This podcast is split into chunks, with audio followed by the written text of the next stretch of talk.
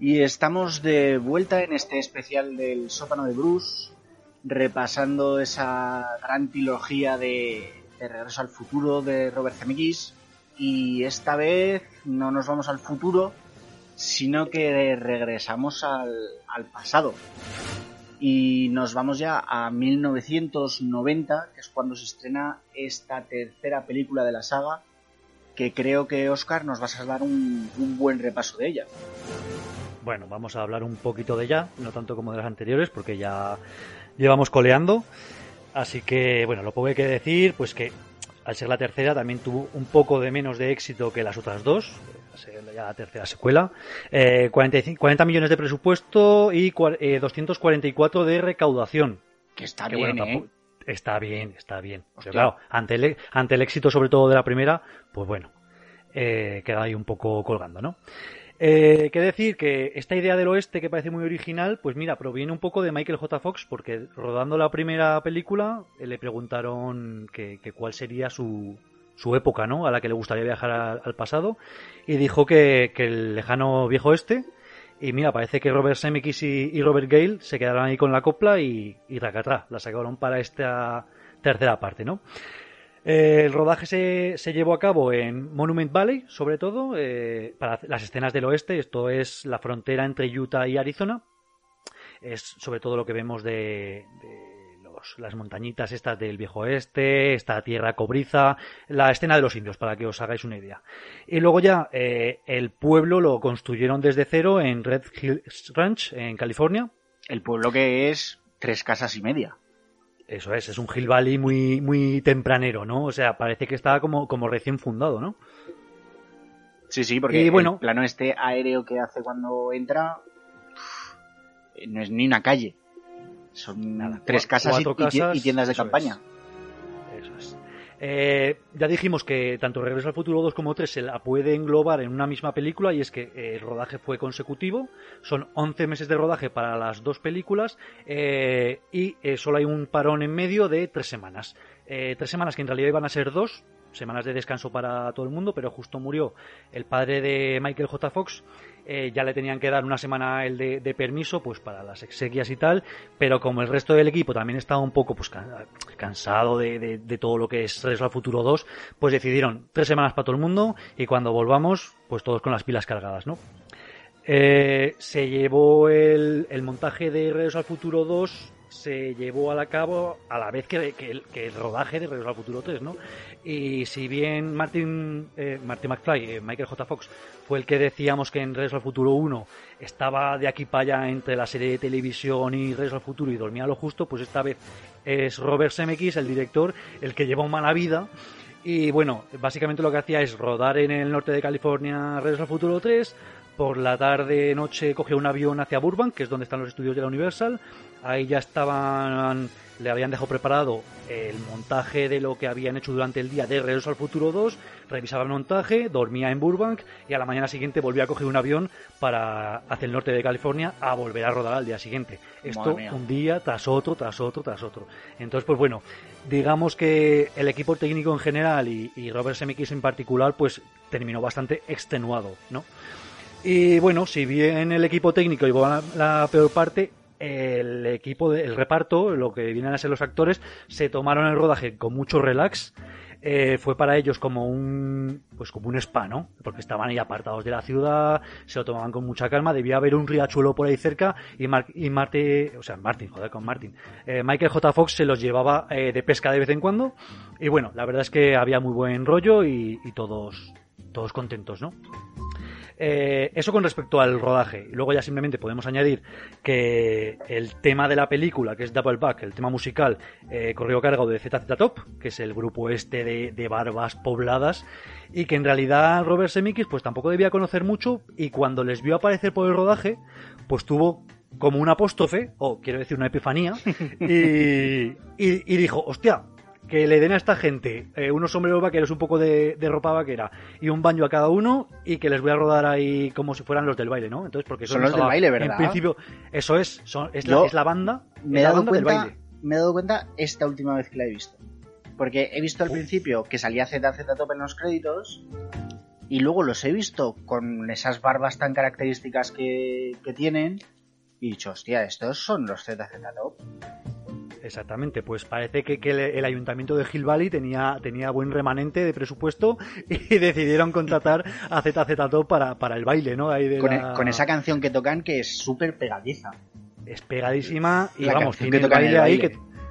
Y todo el mundo que se sabe el baile, que siempre me hace mucha gracia sí. estas cosas. A mí siempre me ha hecho mucha gracia el, el que se la, el, el tambor, que cada vez que empieza a tocar se le da vuelta el tambor. Sí, pues mira, ese, ese tambor no estaba preparado para ello, para, para, darse la vuelta, pero al tío le debía de molar hacer el movimiento ese y se lo arreglaron, le pusieron lo que hacía falta para poderle dar la vuelta y la verdad es que es un movimiento muy chulo, a mí siempre me ha encantado también. Y bueno, eh, la verdad es que eh, durante el rodaje, por lo visto, también debieron tener en algún momento algún apagón, algún problema técnico. Y, y los ZZ Top, que deben de ser majetes, pues se dedicaban a amenizar durante estos parones a todo el equipo artístico, pues eh, tocando pues, sus instrumentos. Y, pero bueno, hasta el punto de que a lo mejor se había resuelto ya el problema, los tíos seguían tocando y, y Robert Zemeckis no les, no les decía vamos a rodar, decía, mira, que estamos aquí todos muy, muy a gusto, vamos a seguir un rato más de relajados, ¿no? Y, y, bueno, este es el tema de la película que eh, solo lo podemos escuchar eh, en los créditos finales, ¿vale? El double back. Y me gustaría hacer una vez más una mención especial a Alan Silvestri, porque si bien la banda sonora de la 1 y la 2 son bastante parecidas, aquí tuvo que meterse en las botas de cowboy, nunca mejor dicho, y la verdad es que hace una banda sonora de, película de vaqueros que, que, muchos la quisieran, ¿no? Sí, eh, la verdad es que la banda sonora aquí ha pegado un cambio lo que dices tú, así un poco al western. Y también se nota mucho eh, un tema que compuso para pues para la relación entre Matt Brown y, y Clara, ¿no? Es, sí. Esa relación que tienen, que también enseña un poco el aspecto humano de, de Doc, mm. más que el científico. Un tema, un tema musical romántico, ¿verdad? Sí, que está también muy bien, que la verdad es que le da, le da mucho peso a, a ese trasfondo que le dan al personaje de Doc, ¿no? Que yo creo que ya que es un poco esta es su película, ¿no? Es, es donde le dan ese donde, donde profundizan en el personaje de Doc. Si en los demás profundizaban en Marty y en George McFly, aquí profundizan un poco más en, en el personaje de Doc, ¿no? Sí, porque podemos decir que de Regreso al Futuro 1 casi el protagonista es, es George McFly, por decirlo así. Hmm. En Regreso al Futuro 2 sí que nos podemos poner un poco más sobre, sobre Marty, aunque en realidad eh, Biff tiene mucho protagonismo.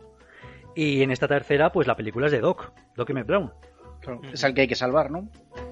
Ah, desde luego. Hmm. Y bueno, eso es lo que te puedo contar del rodaje, Frick. Muy bien. Y realmente los actores en esta tercera película eh, se nos quedamos solo con Michael J. Fox y y con Christopher, Christopher Lloyd, pero tenemos Doc. una nueva actriz. Tenemos a una nueva actriz que es eh, Clara, eh, la que hace de, de, novia de Doc, ¿no? Que es eh, Mary Steinburgen. Clara Clayton. Visto, Clara Clayton. La del barranco, de Clayton? Clayton. Se tenía que haber despeñado. Eh, y por lo visto ya hicieron, hicieron un poco el papel, dicen, que, que pensando en ella, eh, pero luego cuando se lo ofrecieron, ella no lo tenía muy claro. Y casi estuvo a punto de rechazarlo, pero fueron sus hijos que eran grandes seguidores de la saga los que le dijeron, mamá, por favor, tienes que salir en Regreso al Futuro, no hagas no, el tonto, ¿no? Esto, pues, esto no. también lo hemos oído en muchos papeles, en muchas películas de Hollywood, ¿no? Que son mm. los hijos los que empujan un poco a, a, los padres. Pero no hagas un papel pensando en alguien sin haber hablado con ese alguien antes. claro, ¿No? claro, claro. Hombre, a mí me lo parece, pero es que por lo visto, bueno, por lo visto no, es cierto, Mary Steenburgen ya había salido en la película Time After Time, que es una adaptación de la novela de H.G. Wells, La máquina del tiempo, entonces eh, les había gustado un poco a tanto a Bob Gale como a Robert Zemeckis, pues su papel en esta película.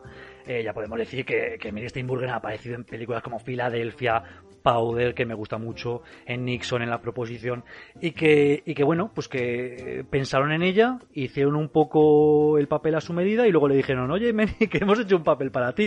Y la otra, pues no me mola nada. Y, y, bueno, pues por suerte los hijos dijeron, nada mamá, no seas moñas, ¿no? Esto, ya, esto también pasó con Vigo Mortensen en El Señor de los Anillos, que, que él no lo, no lo había leído por lo visto, y su hijo, que sí que era un, un- un fiel lector de los libros, dijo, papá, tienes que salir ahí. Y así fue. ¿A Stan Mary Stenberger le seguíais ya... O sea, ¿la teníais ya conocida antes?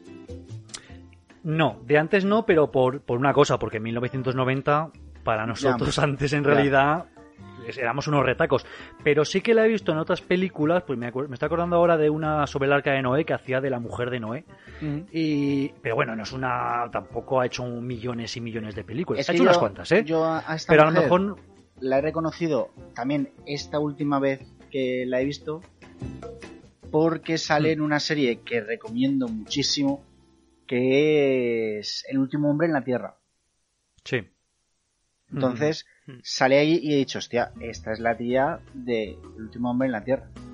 Y aparte eh, sale en en la serie en una serie con su marido que es Ted Danson, el de Cheers. Ajá, sí. Ah, en los viajes de Gulliver. ¿Puede ser? Ah, es verdad, sale también ahí. Hmm. Y Ted Danson sale también. Salen los dos, ¿no? Sí, es verdad. Que Ted Mm. Danson era Gulliver. Sí, sí, sí. ¿Pero es esa la que decías o...? No, el show de Larry David. Que Ah. sale haciendo de ella misma. Y, y Ted Danson sale haciendo de Ted Danson también. Hmm. Pues bueno, eh, a ver, es una actriz conocida, no es... Sí, yo la catalogaría un poco... Bueno, de Secundaria, secundaria, ¿no? aunque luego me, cri- luego me critican porque digo que, las- que- que ciertos actores son de segundo nivel. Digamos que para mí yo no la he visto en mis películas de toda la vida, más que en algunas. Pero bueno, hasta ahí.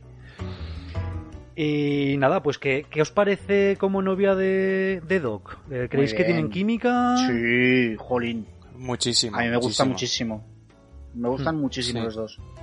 Ella hace, hace así como un papel muy recatado, ¿no? Claro, es, es maestra. Sí, Es- pero son, son los dos. eh, Muy son tímidos, dos ¿no? personas metidos en la ciencia en una época Mm. en la que la ciencia era cosa de, de brujas, ¿no? Hmm. Ujú. Sí, sí. No, a mí me gusta mucho, ¿eh? O sea, creo que hacen buena pareja.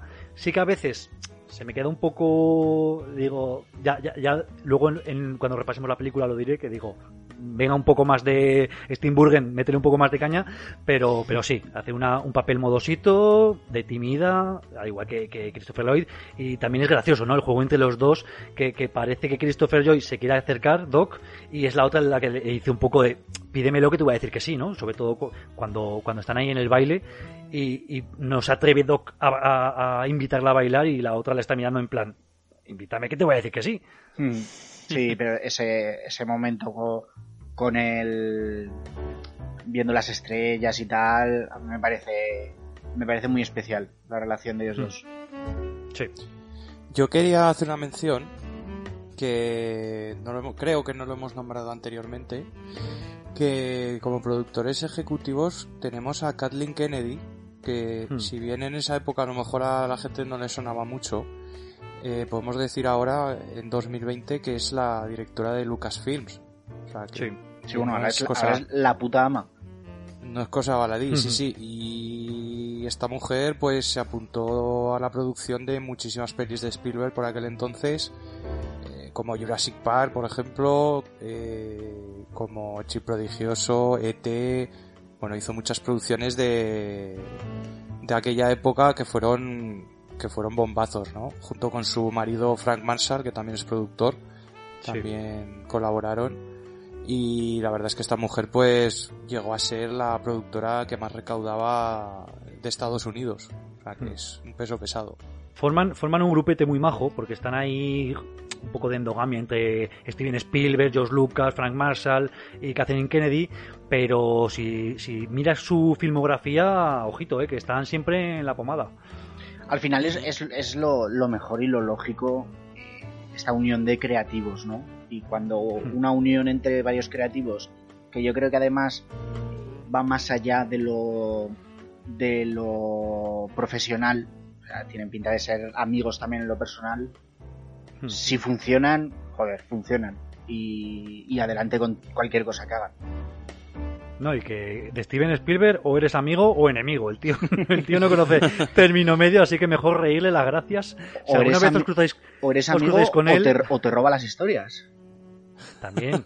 No, es que, por ejemplo, eh, yo conozco el caso, de oídas obviamente, de Shia LaBeouf, que pues le conoceréis por Transformers, ¿no? Y también por esa película que nunca existió, que es Indiana Jones y el reino de la calavera de cristal, pues se debían llevar muy bien Shia LaBeouf y, y Steven Spielberg hasta el punto de que cuando tuvo que dar un papel pseudo protagonista a un joven, se lo dio a él, ¿no? En el reino de la calavera de cristal.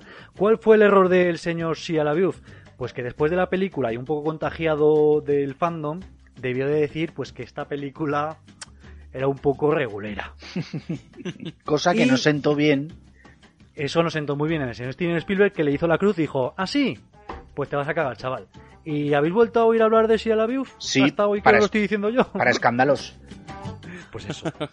Así que ese tío ya no levanta cabeza.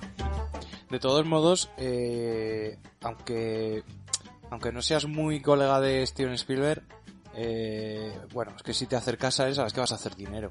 O sea, que es, es- un creador de dinero, ¿no? Entonces, Hmm.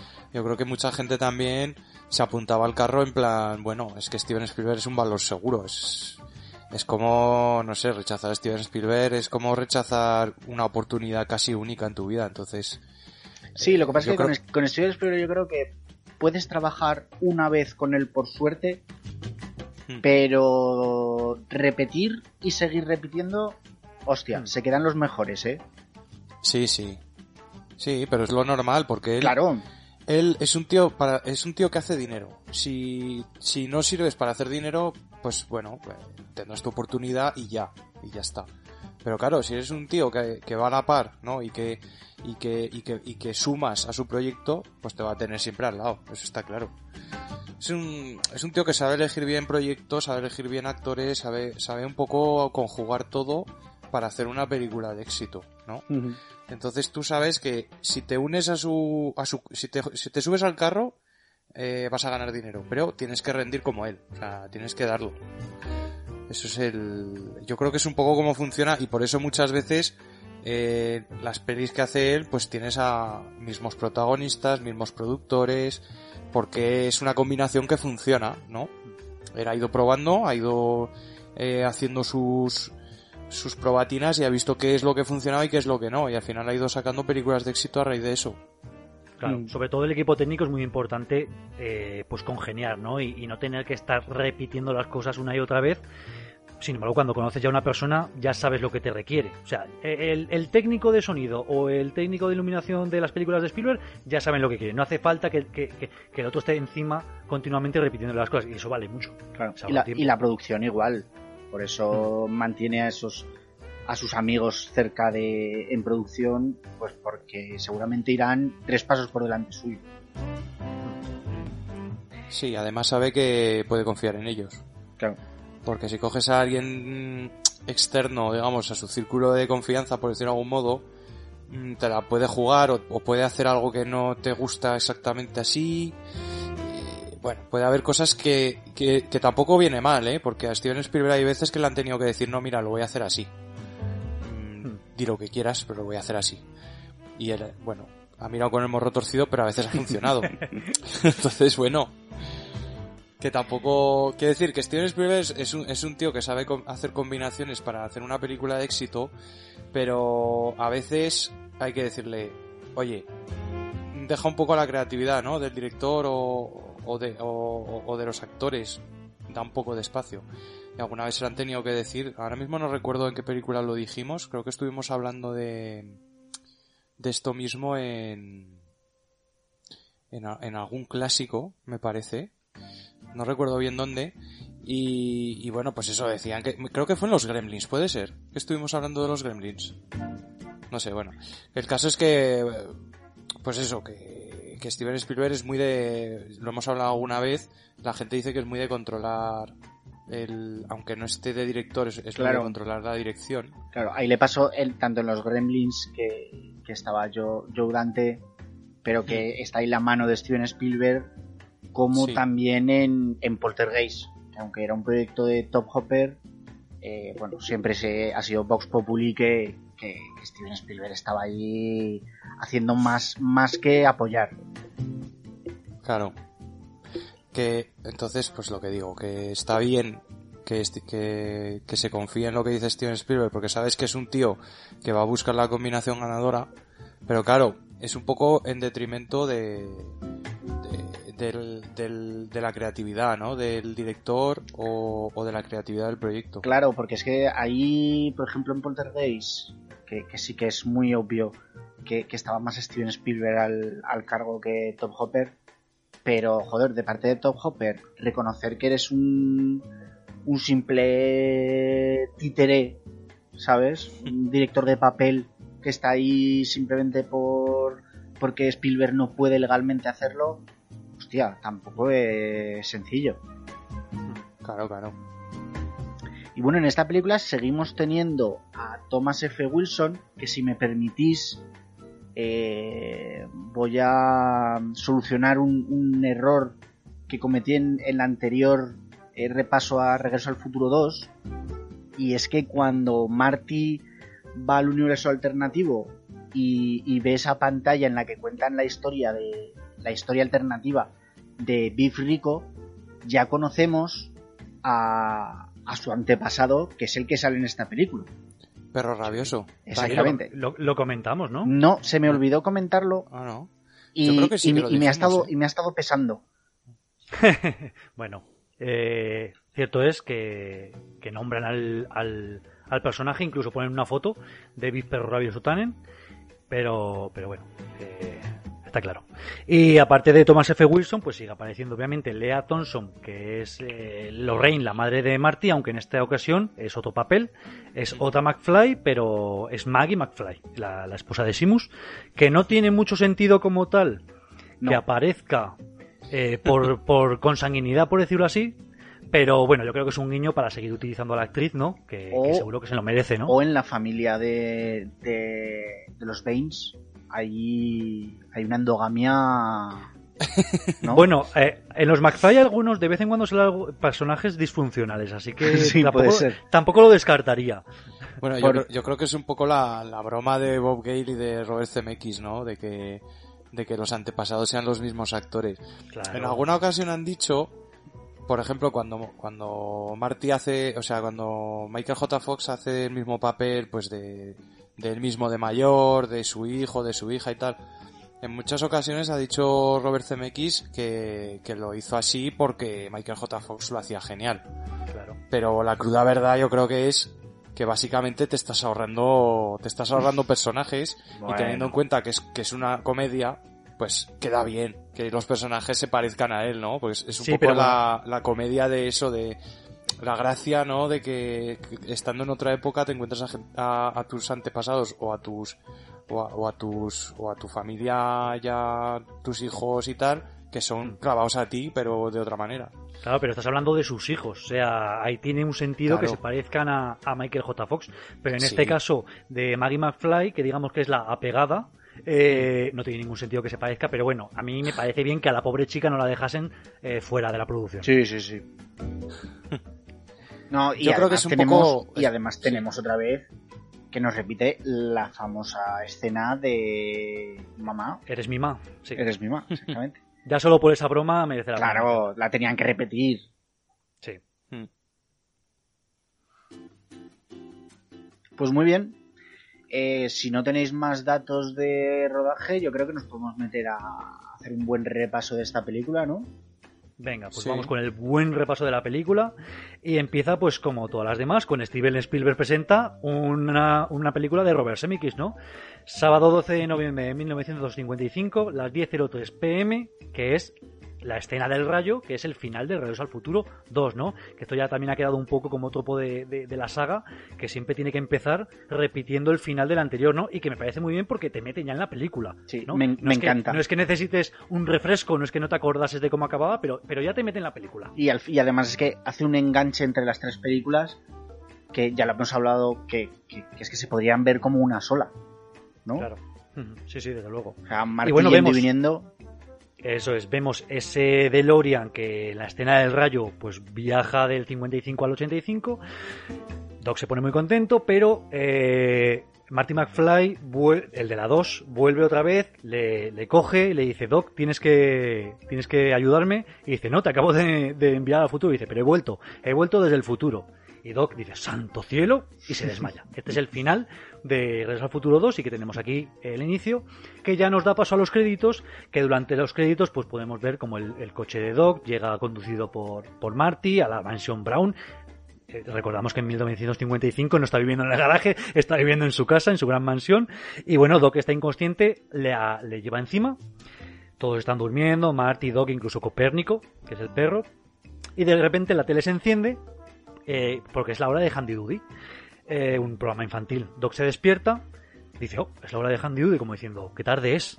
Empieza a grabar un mensaje, eh, pues repitiendo pues cómo fue el experimento de ayer, diciendo que, que Marty viaja, viajó al futuro y que de repente que no se acuerda ni siquiera cómo llegó a su, a su casa, ¿no? Y que, claro, que, le llega ahora un pequeño recuerdo de, de Marty volviendo diciendo que, tiene que ayudarle, que ha vuelto desde el futuro. En ese momento, Marty, que estaba ya por ahí dando vuelta diciendo, eh, Doc, el tío se pega un susto de la hostia, se va hacia atrás tocando el piano con, con un toque musical ahí que queda muy tétrico y que queda muy guay, ¿no? Que este, este dock del, del 55 es bastante más blandito que el dock del 85, ¿verdad? Hombre, es que el dock del 85 está curtido en mil Por batallas. Eso, este es como muy impresionable. Cuando unos libios están acribillados a balazos, pues ya, ya estás de vuelta de todo. Este Doc sí, desde el principio es mucho más incrédulo, ¿no? Porque el tío está intentando convencerle. Pero nada, él dice que, que no, que no puede ser real, que no puede estar aquí, que no tiene ningún sentido de que esté aquí. Además, se niega a creer de que está aquí. Y se mete en el baño dando un portazo. Entonces, claro, Martí rápidamente, pero vamos, eh, eh, solapando las palabras, eh, le cuenta cómo, cómo, cómo, estaba en el futuro, en el futuro alternativo, que había vuelto, tal y cual. Y que, y que claro, que ahora está Doc en el 1885. Y aquí, claro, abre la puerta Doc y le dice, muy bien, chico del futuro, que es su mote favorito. Dice, chico del futuro, si mi yo del pasado está ahora en el futuro, ¿cómo te has enterado? Aquí ya tenemos un error de traducción. Porque dice Doc, si mi yo del pasado está ahora del futuro. Cuando en realidad es, si mi yo del futuro está ahora en el pasado. ¿No? Sí, sí, esto fue un error que... Un error de traducción como otros tantos que podremos ver. Eso es. Sí. y bueno, le cuenta lo de la carta, eh, que la lee, se emociona mucho ¿no? Sí. Eh, leyendo sus propias palabras. No imaginaba que podías que podía escribir algo tan bello. Claro, es que aquí vemos eh, la transformación de Doc, ¿no? De cómo pasa de ser un, científico puro y duro como, como es en el 55 y en cambio ya en el, cuando está en el oeste es más humano, ¿no? Es un Doc más, eh, más sentimental, por decirlo de algún modo. Sí, como ha dicho Frick, más blandito. Sí. Y, y, bueno, en realidad está leyendo la carta, Dice, dice el doc de, que está ahora en el 85 que, que, ha dejado unas instrucciones para que se pueda arreglar el, el DeLorean con piezas de repuesto que no se inventarán hasta 1947, ¿no? Y que, que por lástima, pues que como le cayó el rayo, el coche no podrá volar jamás, ¿no? Que a mí me indigna un poco de, este, de que esto me, me, duele el corazón ¿cómo que el DeLorean no podrá volar jamás? Sea tan fácil como que luego en el futuro le vuelvan a hacer otra aeroconversión, ¿no? Pero bueno, yo creo que también es un tema también ahí de traducción, ¿no? De este ever que utilizan los ingleses como que no que no puede ya volar, no, Ya no puede volar, si hubiera sido el doblaje, ¿no? Y claro, eh, Doc, Doc de 55 dice, pero realmente vuela. Y, y otra cosa que me indigna siempre, bueno, me indigna, que yo le saco punta, ¿no? A todo, dice Martí, sí, le hicimos una aeroconversión a principios del 21. ¿Le hicimos? ¿Cómo que le hicimos? o sea, no, y que va soltando cosas de vez en cuando que digo, pero esto cuando lo has hablado? Si, si, si en la película sale casi cada minuto que pasas con Doc sale visto en pantalla y esto no lo habéis hablado. o sea, le decimos. Pero bueno, sea lo que sea, eh, la carta dice que ha dejado el DeLorean enterrado en una vida, en una vida vina abandonada de los pistoleros mala sombra y que bueno, que, que, sobre, que pueden cogerlo, arreglarlo, pero que sobre todo que no vuelvan a por él y que destruyan la máquina del tiempo, cosa que se queda el Doc del 55 pues un poco extraño. Dice, ¿cómo, ¿cómo que destruirla, no? Porque de repente, en una semana, el pobre Doc del 55 se ha encontrado con que ha llegado un tío que le ha dicho cómo inventar la máquina del tiempo, que le ha inventado el condensador de flujo, le ha ayudado a volver al futuro. Luego, de repente, dice que destruye la máquina del tiempo. Todo eso en la misma semana. Dice, a ver, aclararos, ¿no? y bueno, ya lo siguiente que vemos es que van a por el DeLorean, ¿no? a esta mina abandonada, se meten dentro de la mina, van todos con cascos frontales, incluso Copérnico, el perro, que le han puesto un casquito pequeño con una lucecita para que se pueda alumbrar. Y ya, eh, una, durante... Cuestión, Oscar. Eh, Aquí hay algo que me pierdo. Eh, a ver, el perro que tiene ese Doc de 1955 es Copérnico, Sí. aunque sea sospechosamente parecido a Einstein. No, son razas diferentes. No ¿Ah, tiene sí? nada que ver. Joder, Sí. pues será que... Einstein es un pastor inglés, creo. Y Copérnico yo le yo le, eh, le meto en la raza de, de perro callejero. no soy capaz de decir de qué raza es, pero vamos, Einstein sí. es Joder, un- pues se me parece pastor inglés montón. de esto de, de estos con mucho pelo. No, no, no, no, son perros diferentes. Vale, y pero eh, el Doc del 85 no dice en la carta que ha dejado a Einstein en algún lado. Sí, dice eso, dice que tienen que ir a buscarlo y dice, tenéis que ir a buscar a Einstein, recordad de pasearlo no sé cuántas veces al día o no sé qué, y entonces le dice y Doc, que solo le gusta la "Einstein". carne enlatada. Sí, entonces dice Doc, Einstein, y le dice Marty, sí, es tu perro en, 1800 en 1985. Claro, pero, pero es lo que dice Frick. De Einstein en este momento, ¿dónde está? Claro, porque O iba en o el coche. o ¿Cuándo está? ¿No iba en el No, coche volador cuando les cae el rayo? No, no iba con Doc. No, no, no. Einstein está en su tiempo, en 1985. En 1985, ¿verdad? Yo Claro, creo que sí. Claro, claro. Sí. Lo que pasa es que Mm. tienen que ir a buscarlo Marty porque Doc ya no Sí. va a volver. Si te das Vale. cuenta cuando vuelven cuando vuelven al 55 porque Biff se está dando a sí mismo el, de- el, el Sí, almanaque, no vuelve eh, Einstein. Einstein ya, ya, ya no está, ya no está. Einstein la última vez que lo vemos es cuando Doc explica las, las líneas temporales paralelas, ¿no? Eso es. Vale, vale, Vale. comprendido. Ya está, gracias. el tiempo- Bien. Ya la línea temporal, la línea temporal ha cambiado. Que sí, bueno, eso ya y, hablaremos y también. Einstein, igual que Jennifer, está en la línea temporal. Eh, cambiada. exacto. eso es Exacto. cuando vuelvan por el cambio ondular, ¿no? Sí, sí, del sí, sí. tiempo, pues eh, se, se restituirá todo, ¿no? Comprendido. Pero bueno, van charlando durante la mina y ya Doc va hablando de que esto le recuerda mucho a, a- a Julio Verne, a las novelas de Julio Verne, que él eh, era un gran lector, ¿no? Aquí ya te está introduciendo un factor que luego va a ser utilizado, ¿no? Con. Clara y tal. Y bueno, ya se encuentran ahí unos maderos con las siglas ELB, eh, Edmund Lathrop Brown, que es el nombre de Doc. Y bueno, se encuentran ahí en realidad eh, el DeLorean, la máquina del tiempo, que está ahí todo bien guardadito. Y ha dejado pues las instrucciones, el Doc del, de- del 85, eh, pues para que lo arreglen, ¿no? Y tiene aquí un guiño muy, muy chulo, bueno, muy chulo, a mí me parece interesante, que es cuando están ahí discutiendo de los chips y dice Doc del 55, no me extraña que este chip se haya estropeado. Dice, mira lo que pone aquí, Made in Japan. Y le mira muy serio Marty y le dice, ¿qué estás insinuando, Doc? Las mejores cosas las, las inventan en Japón. Y el otro se queda, se queda como asombrado, como diciendo, madre mía, eh, futuro es el mundo, horrible. ¿no? Sí, sí, porque claro, el 55 pues estamos aquí eh, casi recién acabada la, la Segunda Guerra Mundial, Claro. ¿no? Entonces pues es lo que hay. Y lo mejor era lo que se hacía en Estados Unidos, claro. Hombre, Claro. En aquella época. Y bueno, ya vemos que están cargando el. Ya está el DeLorean fuera de la mina. eh, Copérnico no, no aparece, está como lloriqueando por ahí, le van a buscar. ¿Y dónde está lloriqueando Copérnico y por qué? Pues porque está encima de una tumba, que es la tumba de Emmett Brown, que la vio, un poco de refilón Marty. Pega un grito a Doc como diciendo, Doc, Doc, tienes que venir, ¿no? Y bueno, en la tumba podemos ver que pone aquí yace Emmett Brown, murió el 7 de septiembre de 1885 eh, erigida en su memoria por su amada Clara, ¿no? Que, que dice, ¿quién demonios es, es- es Clara, no? Porque no la conoces.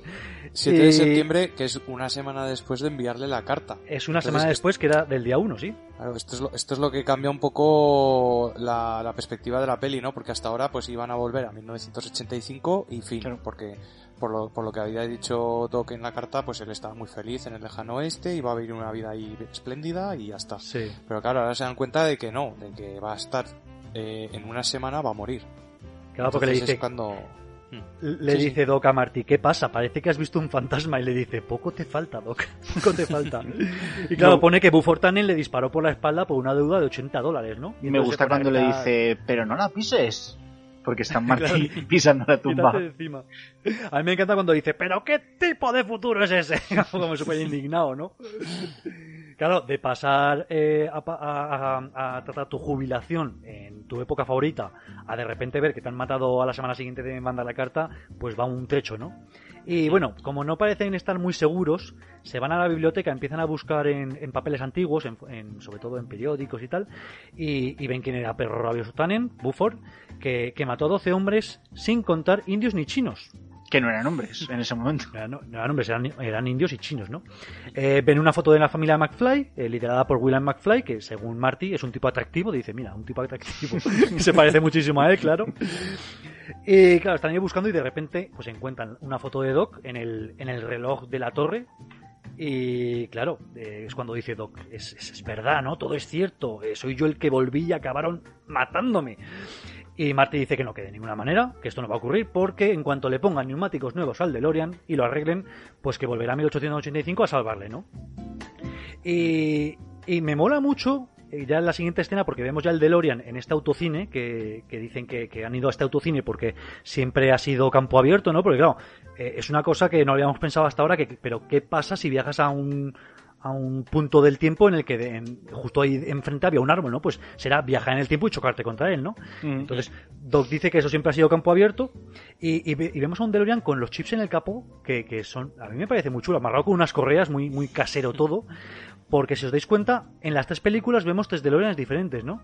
Porque en Regreso al Futuro vemos el DeLorean básico, eh, tal y como venía de, fábrica, ¿no? Por decirlo así. Luego tenemos el de, el de Regreso al Futuro 2, que es ya con, el, con la cafetera de Mr. Fusion, ¿no? Eh, de, para poder... Eh, fusión nuclear. Y la aeroconversión. y la aeroconversión, con estas ruedas que se ponen en horizontal. Y vemos esta tercera parte con estos neumáticos tan chulos, con esos ribetes rojos y estos chips en el capó, ¿no? Un poco de andar por casa. Sí, me mola porque es, un poco. da la impresión de ser un coche ya con bagaje, ¿no? Con, con, piezas de todas las épocas. O sea, es como. Es como una especie de máquina ya del tiempo. O sea, todo lo que lleva ya puesto encima, ¿no? Expresa un poco la actitud que tiene de, viaje del tiempo esa máquina, ¿no? Bueno, y hay un cuarto de Lorean que es el que tiene el acople trasero para recibir la energía del rayo. Claro, sí, cierto. es verdad, sí. Con el gancho. Exacto. Con el gancho. Y bien, ya vemos que Marty pues lleva un vestuario como de como circense, ¿no? Como le han puesto ahí una, una, camisa con flecos. Me, encanta esa, esa ropa. O sea, sobre todo la camisa de vaquero, pero con el con el símbolo de, energía nuclear, creo yo que es, ¿no? Sí, de los, los, átomos, sí. Los átomos. o sea, ¿a quién se le ocurre hacer una ropa de vaquero así? que le dice Marty, Clint Eastwood nunca llevaría esto. Y dice, ¿quién? y hace, es verdad que no lo conoces aún. Claro. Y, vemos ya pues que están comentando que, claro, dice Doc, si me, si me lanzo contra el cartel, me voy a chocar contra esos indios, ¿no? Porque ahí en el autocine hay unos indios ahí dibujados en el cartel y le dice, no, menos que tienes que pensar en cuatro dimensiones, que en cuanto saltes al futuro esos, esos indios desaparecerán. y, a mí me parece, la verdad es que me parece poco trozo para alcanzar 140 kilómetros por hora. Sí. Pero bueno, yo supongo que lo habrán calculado, ¿no? De todos modos, a mí esta escena en la que le explica lo de que delante tiene los indios y tal, siempre me ha parecido extraña, porque a ver, Martí ya ha viajado en el tiempo. ya sabe un poco cómo funciona esto. no hace falta conocer, las, conocer las dimensiones ni la teoría de cuerdas para saber que, en el momento en el que viajes al futuro no va a estar la pared, coño. Esto, esto es para introducir la broma de los indios, de decir, mira esos indios que de repente se convierten en realidad, ¿no? Y lo de que no piensa en cuatro dimensiones, que se repite después. Sí. Sí, sí. Y luego yo creo que también es un poco... Mm, a lo mejor en algún momento pensaron que había que explicarlo para luego lo de lo del puente que hay al final de la peli. Que ya es lo que dice Frick. Exacto. Mm. Mm. Y bueno, pues ya vemos que le van a mandar al 2 de septiembre, que es el día después al que, al que le escribió la carta, ¿no? Eh, aquí tenemos otro, en mi opinión, problema de traducción, porque cuando ya va a arrancar, eh, dice Hayon Silver, algo súper raro, que en realidad eh, yo creo que lo que quiere decir es Arre Silver, que es lo que decía el llanero solitario a su caballo, ¿no? Sí, es que en inglés es Hayo Silver. Claro, pero no lo traducen, lo dejan así. No, no lo traducen, lo dice tal cual, pero sí, sí, es el, es, el grito del llanero solitario. seguramente por movimiento de boca no les cuadraba bien. Yo creo que lo que pasaba es que... Arre... No, ahí lo que pasa es que los dobladores no sabían de qué estaba hablando. Hostia, no, seguramente. No tiene ningún sentido, tío. Que el, que el, llanero solitario lo echaban aquí. lo echaban aquí doblado. Hayon Silver. Hayon Silver. O sea, pero que eso no significa nada. Y de, y de, y de todas formas, el llanero solitario es de los años 30 40, ¿eh? Por eso. yo creo que es más, es más una broma de esa época, del 55. Sí, sí, sí, no, sí. Eh, en versión original sí. Yo me, mm. yo me, quejo de la traducción. Claro, pero, el, llanero, solitario llegó aquí en castellano. Que ya Sí, se sabía claro, la pero- traducción. Pero, ¿me quieres decir que porque no coincida exactamente la boca no traduces? No lo sé. Y es dices que- una no, palabra no, que no es- es- existe. Es, una opción, ¿eh? Es una opción. Es que ante la duda dices, vamos Silver, que más o menos las vocales son esas, ¿no? Pero bueno. Eh, vemos Yo- que viaja al futuro. Yo ¿sí? creo que, lo, que lo hubiera, directamente lo hubiera cambiado por otra cosa que no tenía nada que ver. Porque Hmm. con algo más reconocible en español, ¿no? Que yo que, es- que se ha hecho en algún momento en las pelis. Porque aquí, dicho- aquí Llanero dicho, vamos Solitario, Spielberg. claro, es que aquí Llanero Solitario tampoco es tan tan tan conocido. Yo creo que nadie en esa época, o sea, nadie en, lo- en los Sí, 80 yo creo que sí, ¿no? Hombre, de nuestra en época, solitario sí, de, sí. de nuestra edad, quiero decir, o sea, de, de, la- de la Bueno, gente de nuestra pero es que generación, ya estamos, yo creo que no ya estamos, pillado nadie. ya estamos con lo mismo de siempre. Como no es conocido, metemos una broma de Ardiñano. Que no, joder, que no. Bueno, que- no, a ver, se, se- se puede, se puede, se puede poner, a mí nunca me ha molestado. Pero quiero Bueno. decir que es algo que aquí, pues no era muy conocido, entonces Digamos, da igual que lo, da igual que lo traduzcas a Re Silver, que a Hayo Silver, que vamos Silver, que oye Silver, venga, dale para adelante. digamos que se podía haber resuelto mejor la situación, pero bueno, hasta ahí. Bueno, vemos que realmente viaja al futuro, bueno, al futuro no, al pasado, y, y esos indios que tendrían que haber desaparecido, pues se materializan y se hacen realidad porque justo estaban ahí. Y bueno, aquí yo encuentro también, igual estoy sacando mucha punta, pero encuentro fallos de récord con las distancias, porque en cuanto llega, ya tiene a los, a los indios ahí, enfrente, el tío empieza a echar marcha atrás, los indios le van alcanzando, pero, pero siempre, cada vez que cambia de plano, los tiene como a otros 50 o 100 metros, o sea, le dan como mucho tiempo, ¿no? Pero bueno, sea como sea, él tira para adelante, de repente ve la cueva que ya habían hablado en la que podían dejar el coche, ¿no? Y lo mete dentro, los, los indios pasan sin ningún problema, él se confía, Marty sale, y a lo que se asoma, ve que llega la caballería también por detrás, y lo mismo, se tiene que volver a meter en la cueva, ¿no? Con la mala suerte de que, de que ve que pues con tanto bache que había, ¿no? Ha reventado el depósito y se está vaciando. No, yo creo que le han clavado una flecha, ¿no? No, sí, le han clavado una flecha, pero lo que está roto yo creo que es por el fondo. Sí. Sí, lo que Sí. es que como, como están las dos cosas parece que es por la flecha, pero no. Ah, yo siempre he Eh, pensado que yo- era la flecha lo que le habían clavado Sí, yo, en el depósito. yo también, yo también. Ha sido esta, en, esta ulti- en este último visionado cuando creo que ha sido más por los botes, porque si te das cuenta, cuando va, cuando va perseguido por los indios, da unos botes el DeLorean que pa' qué, ¿no? Mm. Y, Y en aparte- algunos de estos... Aparte luego más tarde dice, me he cargado el depósito, dice. Sí. Como que Sí. se lo ha como que lo ha roto él. Ujú. O sea, yo creo que sí que también es más, más bien por los baches, pero bueno. Y bueno, de repente, eh, como salió de la nada, aparece un oso que le, que le pega ahí un grito que pa' qué. El tío echa a correr, Marty, con las botas en la mano, que no se las había llegado a poner. Y con Y las claro. zapatillas Nike. Que las, las zapatillas Nike, que son las que lleva puestas, ¿no? Y, y bueno, como el oso le persigue, el tío tira las botas, el oso parece que se queda con ellas, que es lo que realmente quería, las botas de Marty. Y nada, ya las coge, se mete otra vez en la cueva y todos están contentos. Pero claro, Marty, que iba corriendo sin mirar a dónde, porque iba mirando al oso, se cae por un barranco y se pega un ostión, porque para, para romper el tablón de madera que, que rompe con la cabeza, la hostia que se da es guapa, ¿no? Y claro, hacen aquí otro efecto, eh, como el que veíamos en Regreso al Futuro 2, que hay una transición de cámara y quien le sa- bueno, quién está ahí, que es, es Simus McFly, que es su antepasado, eh, que, que claro, le encuentra y dice, Maggie, eh, hay aquí un hombre herido. Tiene un acentazo que pa' qué. Que lo raro ¿Os que, gusta que, Simus? que Simus no se reconoce a sí mismo. Sí, teniendo en cuenta que es él sin barba y, Por y eso. un poco más moreno.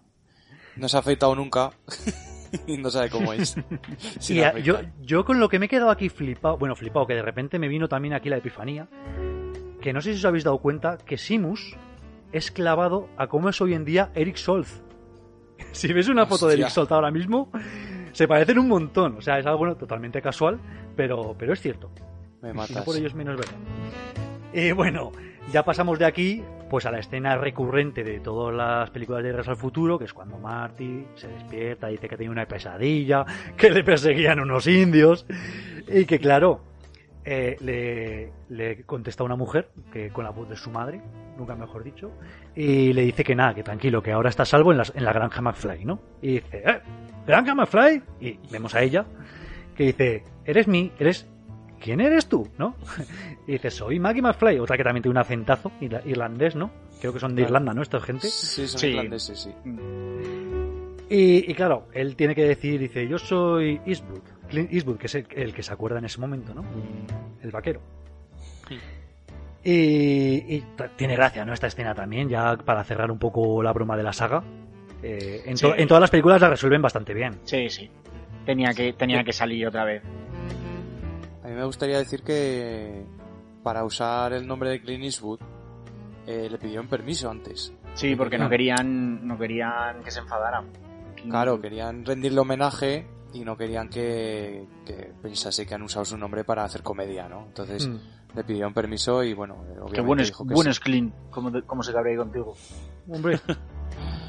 Yo, bueno, viene, viene lo de Clint Eastwood ya todo un poco hilado desde, el- desde Regreso al Futuro 2, pues con las pelis de vaqueros y tal y cual. Pero yo la verdad que si tuviese que elegir un nombre, siempre elegiría antes a John Wayne, ¿no? Que a, que a Clint Eastwood, creo yo. Creo que es más vaquero. Bueno, es que Clint Eastwood realmente yo creo que, que, que lo conocían más también en los 80. ¿no? Claro, claro, claro. Era, Mm, era mm. más de esa, de Sí. esa época de los 80, entonces encajaba bien en las dos, un poco en las dos, en, en 1985 encajaba mejor, Sí, creo sí. yo, vamos, no lo sé. Que Si John Wayne es como, ma- como más antiguo, ¿no? Claro, si hubiera sido en los 50, en los 60, pues sí que John Wayne quedaba mejor, pero en los Mm. 80 era más conocido yo creo Clint Eastwood. Sí. De hecho, de hecho, en, en este Mountain, Mountain Hill, Mountain Hill, que es de donde, donde está rodado esto, eh, se rodaron varias películas de John Wayne, eh, como Centauros en el desierto y La diligencia. O sea que, que vamos, todo lo que son los westerns están, están rodados ahí, en esa zona. Así que encaja también. Pero bueno, Clint Eastwood.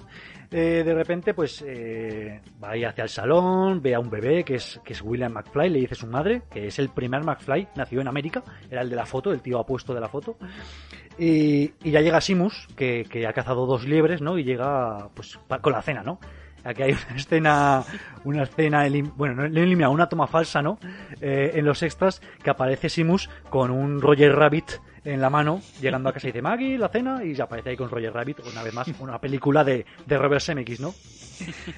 Y mientras están cenando, pues tenemos también algún gas por ahí, como que le ofrecen agua y le llenan el vaso y es una agua ahí turbia que cualquiera le echa un trago ahora, ¿no? Hostia, sí. Le echas un trago y te tienes que ir directamente al tigre. Y los perdigones, y los perdigones en el conejo. que los tiene Sí, bueno, que pero es que eso es bastante relativamente normal, ¿no? O sea, un- si es una pieza de caza, Sí, pero ya Pues sabes que ya estamos... Ya es- esas cosas ya no se toman como normales. claro. Ya- No, hombre, ya. en la cuando sociedad actual, Cuando, cuando lo en la carnicería, no Y- te aparece el Y por eso Claro. exactamente hacen gracia verlas así. sí, sí. claro. Bueno, Simus dice que le va a ayudar a, a llegar a la ciudad al día siguiente. Incluso le prestará un sombrero. Un alias tapacalvas. Eh, claro, sí, porque a Simus eh, le extraña un montón que no lleve sombrero. Marty. Claro. Claro, Porque que dice, ¿has dice- venido sin dice- sombrero? Dice, ¿cómo apareció de repente eh, sin caballos, sin botas y sin sombrero? Y dice, y dice un oso me se comió mis botas. Mi caballo se escacharró. Que, que, bueno. Y, y me olvidó el sombrero. Y claro, es lo que dice, pero ¿cómo que se te olvidó el sombrero si es lo básico? Es lo primero que tienes que poner antes que los gallumbos, ¿no? Pero bueno. Y bueno, hablan un poco, Maggie aparte le dice, Simus, ven un momento que tengo que hablar contigo. Dice, claro, dice, este tío tan extraño, dice, no caerá una maldición sobre nosotros si le ayudamos. Pero claro, Marty que se ha quedado con Will, pues, y que, que está muy a gusto, ¿no? Dice, ah, pues es que ya sabes cómo es Will, que desconfía de los extraños. Claro, está ahí con su tatara, tataranieto, ¿no? Y, y se le mira encima, así de repente, así que cojonudo. Y Maggie Sí, tampoco esto- se da cuenta de que Marty esclavaba a su marido. sí. No. Hay que, hay que hacer un poco de eh, suspensión de la Sí, sí, incredulidad, sí, ¿no? Que está, decíamos. está, está- está claro, pero Bueno, es que... yo, yo es lo que comentaba antes, que esto es un poco la gracia, ¿no? De, la gracia de la saga. Pues que, que tus antepasados y tus hijos se parecen tanto a ti que luego la gente ni siquiera te distingue. No, pero a- mí me- la gracia. A mí me gusta, eh, está muy bien hilado eso de que un, pe- un actor haga varios personajes siempre en que sean pues parientes tuyos, ¿no? A mí me, y, me gusta. y además Michael J. Fox, que es que lo hace muy bien. Ya lo he visto Sí, muy bien sí. en la 2 haciendo de sus hijos y aquí lo hace muy bien haciendo de, de Seamus. Y no, y que son diferenciados, o sea que... luego me hace gracia la esa especie de sentido del destino que, que meten siempre en las pelis, ¿no? Como que cuando cuando por ejemplo en la primera cuando se besa a Marty con su madre, pues como que sienten que está mal.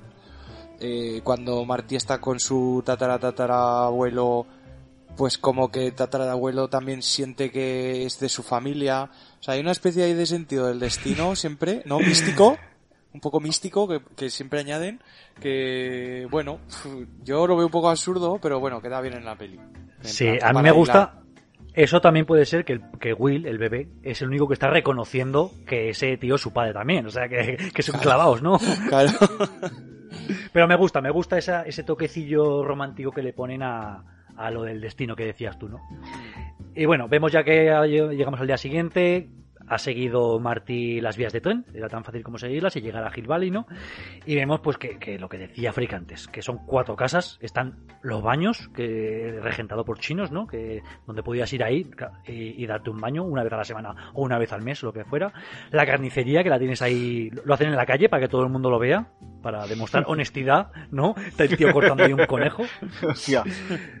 Y vemos, vemos eh, está, está toda la película bañada de este tono sepia que, que te lleva totalmente a las películas del viejo este y que, y que mola mucho, ¿no? Yo supongo que esto sería una cosa del director de fotografía, ¿no? Que le metió el filtrico a ese aimajo. Sí. Y ya vemos que pues que en el pueblo pues que está colocada algún, algún cartel como que va a ser el festival, que tiene baile, comida y juegos, y va a ser el sábado 5. Recordemos que ya estamos en el día 3, porque fue el día 2, han pasado la noche y estamos en el día 3, ¿no? Mm. Incluso vemos una carreta de estiércol de Ajons, que es el antepasado de Dejons, transporte de estiércol, ¿no? Sí. También pasa por, la, por la oficina del sheriff, ¿no? Que, que, está cerrada porque ha colgado un cartel que pone que ha ido a Highsville a presenciar el ahorcamiento de Stinky Lomax, que no sé si el Stinky Lomax este debía ser algún criminal famoso o algo, y está metido ahí un poco con cazador o no. Pero bueno, sea como fuere, Marty entra en un bar porque va buscando a Doc, pues que En mejor el bar. en el bar, una vez más. El, el salón. El salón, el, el- el único bar de todo el pueblo, ¿no? Que debe estar en el mismo sitio de siempre. Claro, en, en la, en la plaza. En la Sí, sí. Es el bar de la plaza. Y hay tres, tres hombres ahí viejos ahí jugando a las cartas que estos son, eh, son actores de reparto de, de de películas del oeste. O sea, realmente estos, estos tres personajes han estado apareciendo por ahí en, en películas de vaqueros durante pues toda la saga esta que decíamos de, a lo mejor de John Wayne, ¿no? O de Clint Eastwood. Eh, son, digamos, famosos por decirlo así. Sí. Eh, Marty le pide agua fría al, al barman y claro, le Por lo menos no le pide una agua Pepsi, fría. Una, una Pepsi sin, ¿no? Porque si le llega a pedir una Pepsi, bueno. Y, y claro, el barman le dice que si quiere agua, que se tendrá que tirar al bebadero de caballos, ¿no? Que ahí lo único que tiene es whisky. Y le pone un chupito de whisky que se vierte un poco por, el- por el- la, Sí. la- la barra y sale un humillo ahí como si fuese ácido, que es en plan, pero esto de qué está hecho y que y hay que ser muy hombre para tomárselo, ¿no? Lo quiere tumbar. Yo creo que dice, este tío se va a enterar lo que es. Este buen- le va a dar el, whisky. el- el triple X, ¿no? Que tienen siempre. Que, que te marca la intensidad del whisky, ¿no? Y bueno, la verdad es que le pregunta por el herrero, pero no le da tiempo a la que le conteste porque de repente aparece Tannen por detrás y, le- y- que le confunde con Simus, ¿no? Y le dice, McFly, te tengo dicho que no quiero verte por aquí, que es algo que también vemos en todas las películas. Los Tannen tienen obsesión con que no quieren ver a los McFly por los bares. O sea, es que ya vale, ¿no? Tanto matón suelto. Y el pobre Sí, Simus, realmente- que es el que es antiviolencia, ¿eh? Pobrecico, Este Simus ternurica que- es, vamos. Es un, es es un es un pacifista. Sí, sí. Sí, sí. Yo, yo creo que era un personaje que tenía Bob Gale escrito para, para Regreso al Futuro 2, en este, en este guion que decíamos que iba a ser de hippies y tal, pues seguro que era un, era un personaje así pacifista, hace la movida no la guerra, y le tuvo que meter aquí y dije, oye, mira, yo ya tengo el personaje que no me hagan trabajar doble. Así que le metió ahí. Y, y bueno, llega, llega eh, con su séquito, la banda de Tannen, ¿no? Y claro, se, se dan cuenta de las zapatillas estas que tienen. Dicen, mira qué mocasines lleva, que tienen eh, escrita la palabra Nike. Y que debe ser alguna jerga india, ¿no? Y Tannen vemos que también está preguntando por el herrero porque le deben dinero. Y, y claro, el barman dice que no. Que le dice, señor Tannen, no, no lo sé o algo así. Y claro, cuando dice lo de señor Tannen, dice McFly, que no, tiene- no sabe callarse las cosas, dice, ah, tú eres perro rabioso Tannen. Y claro, todo el mundo se queda en silencio en el bar, ¿no? Y dice, odio ese nombre, como diciendo, Y nadie se me llama empiezan, perro a ir rabioso. del, se empiezan a ir del bar, algunos. Claro, dice, nadie me llama perro rabioso a la cara, ¿no? Y menos un alfeñique roñoso vestido de lechuguino, ¿no? Es lo que es lo que es Marty. Y de repente le empieza a disparar al suelo a los pies y le dice, venga, baila. Y empieza, baila, baila, y empieza a disparar. Y claro, se pone a bailar Marty lo que sabe que es el Moonwalker, ¿no? Y claro, cuando se pone a bailar Sí. el Moonwalker, todo el mundo se queda como diciendo, ¿pero qué está haciendo? Y cantando Bill Jean. The Billie Jean. Claro, que, que, que, claro, es un, es un baile hipnótico. Todo el mundo se queda flipado y de repente da una voltereta, pega un brinco sobre una tabla que estaba ahí un poco suelta y la escupidera sale volando hasta Tannen, que se le cae todos los escupitajos encima, ¿no? Y que yo creo que todo el mundo desde casa, no importa cuántas veces la hayas visto, pero dices lo de Sí. da asco Sí, cada sí. vez que lo ves, ¿no? Sí, sí, totalmente. O sea, te imaginas, es- además de que es una guarrada, la- un escupitajo ahí, que además está con ahí, seguro que está con tabaco, porque en esa época mascaban tabaco y tal, se te cae todo encima de a saber quién. O sea. Y. Menos mal que no había coronavirus aún. Que eso no se lavaba. La escupidera se, se vaciaba cuando llegaba al borde y a empezar de Claro. nuevo. Justico. Y claro, ha disparado ya tantas veces Tannen que intenta dispararle, pero no tiene balas, ¿no? Y uno de estos amables eh, señores que estaban ahí jugando a las cartas le dicen: eh, Lárgate saltamontes o algo así, ¿no? Le dice: Vete Sí, corriendo. corre ¿no? saltamontes, se lo dice el Corre barman, saltamontes. Ah, no, se lo dice uno de los, de los tres, sí, que están Sí, sentados. sí, le dice lárgate saltamontes, ¿no? Entonces pega ahí, ya se agarra, de, pega un brinco, se agarra de la, de la lámpara y tenemos ahí, pues ya la, la escena de la persecución, ¿no? La típica Ah. escena de persecución con el, con el patinete, pero que esta vez no tiene el patinete, ¿no? Esta vez simplemente él va corriendo y, y los demás le, persiguen a caballo. El propio Thomas F. Wilson, eh, Tannen, eh, que practicó mucho tanto con el caballo como con las pistolas como con el lazo, es el que va haciendo lo del lazo sin ningún tipo de doble, le agarra, le arrastran por todo el pueblo a Marty eh, hasta llegar al juzgado que está en construcción y es cuando dice lo de tenemos un, ju- un juzgado nuevo, ya va siendo hora de que colguemos a alguien, ¿no? y nada, le echan el lazo al cuello y ya le, vamos, le empiezan a subir, el tío se está ahogando, Marty, el pobre Marty, pero en ese momento, y al más puro estilo viejo oeste, entra Doc en escena con un rifle que le ha puesto una mira telescópica y, y claro, pega un disparo justo a la cuerda, no falla y, y salva a Marty, ¿no? Me Y- parece brutal esta escena de de Doc. Sí, joder, el, ri- el rifle tuneado. Con el rifle tuneado, es brutal. Bueno, con ese rifle, yo creo que se puede hacer de eh. Simplemente patentando ese rifle en esa época, vamos. Eh, pero ahí crearías una paradoja, espacio-tiempo. Eso sí, pero puede espantar moscas a un perro a 500 metros. Aunque solo sea para espantar moscas, pues está bien, ¿no? Entonces, claro, es cuando, es cuando le dice, eh, me debes dinero, herrero, porque claro, por lo visto, Doc le había arreglado una, una herradura al caballo, pero el caballo la perdió, eh, se cayó del caballo cuando tropezó, eh, llevaba justo una botella de agua de fuego de Kentucky, porque ya sabemos que Biff, mientras va conduciendo, va bebiendo, porque ya lo sabemos desde Regreso al Futuro 1, cuando estrella el coche de George McFly. Y, y claro, dice que le debe 5 dólares por, por el agua de fuego de Kentucky y 75 dólares por el caballo, porque claro, como tropezó y le tiró al suelo, pues lo, lo, mató, lo mató a balazos, ¿no? No, es que Doc le dice, vale, pues le volveré a poner una herradura.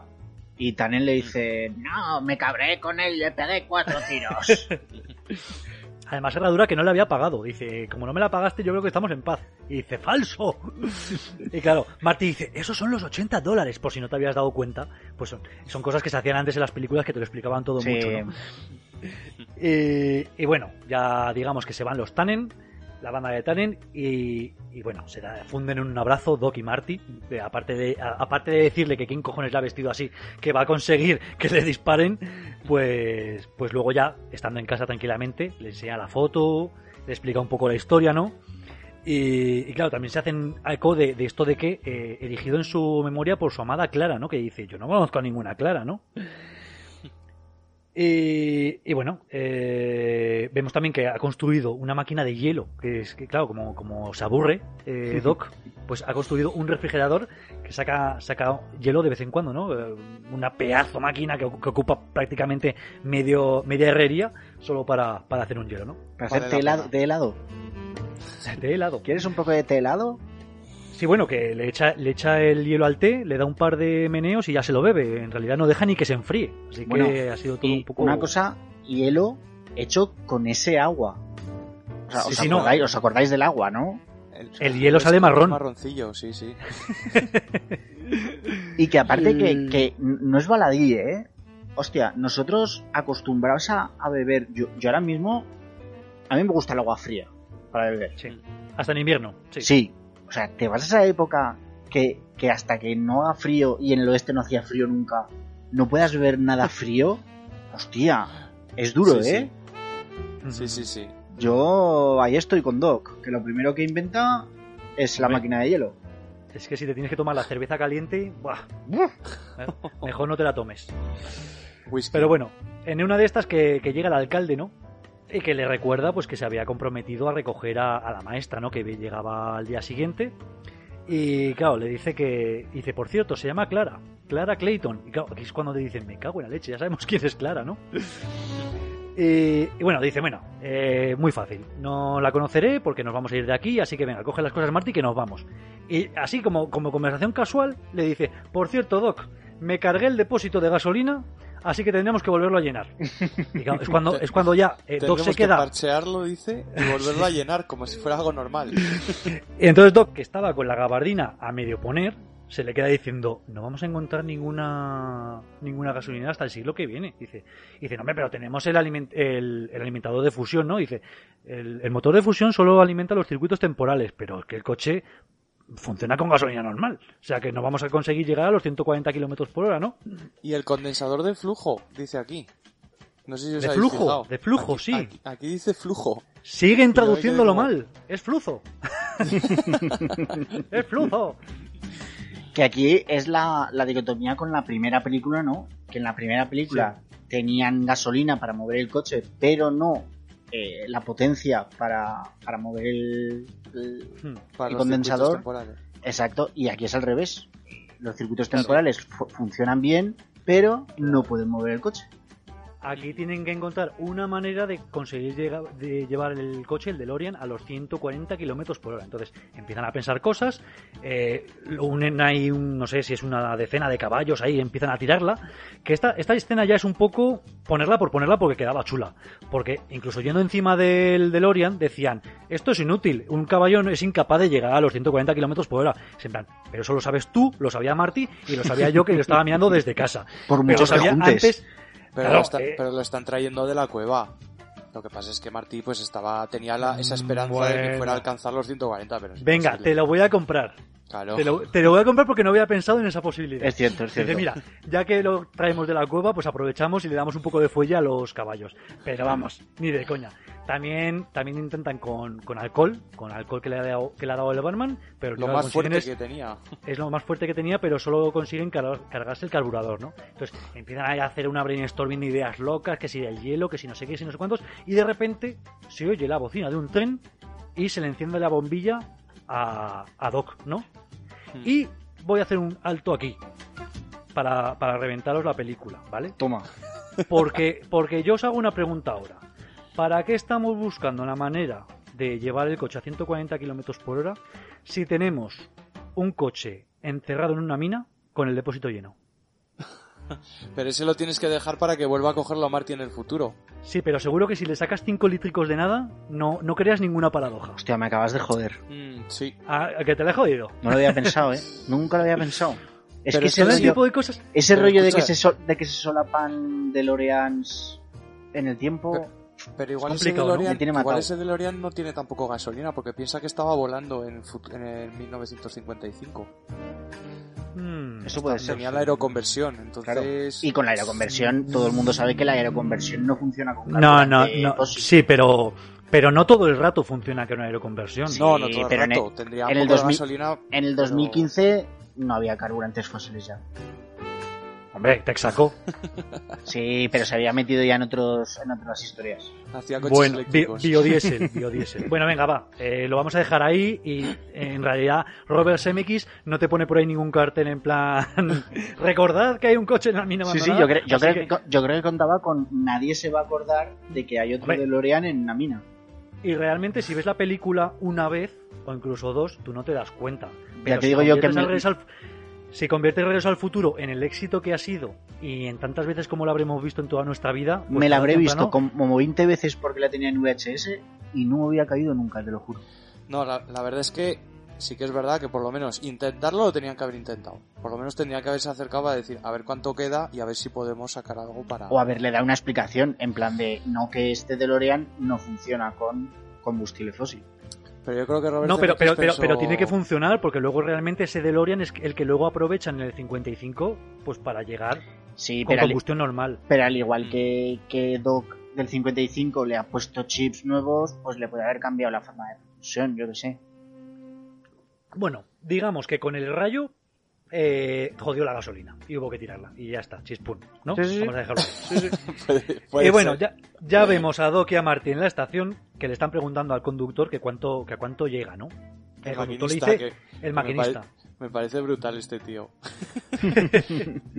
Claro, él dice que ha llegado hasta los 90 kilómetros por hora y que Cactus Fle- Flecha Jack, un, vamos, un tío súper famoso, llegó a los 110 en no sé qué pasó. Y dice, ¿140? Y dice, ¿por qué tendría alguien tanta prisa?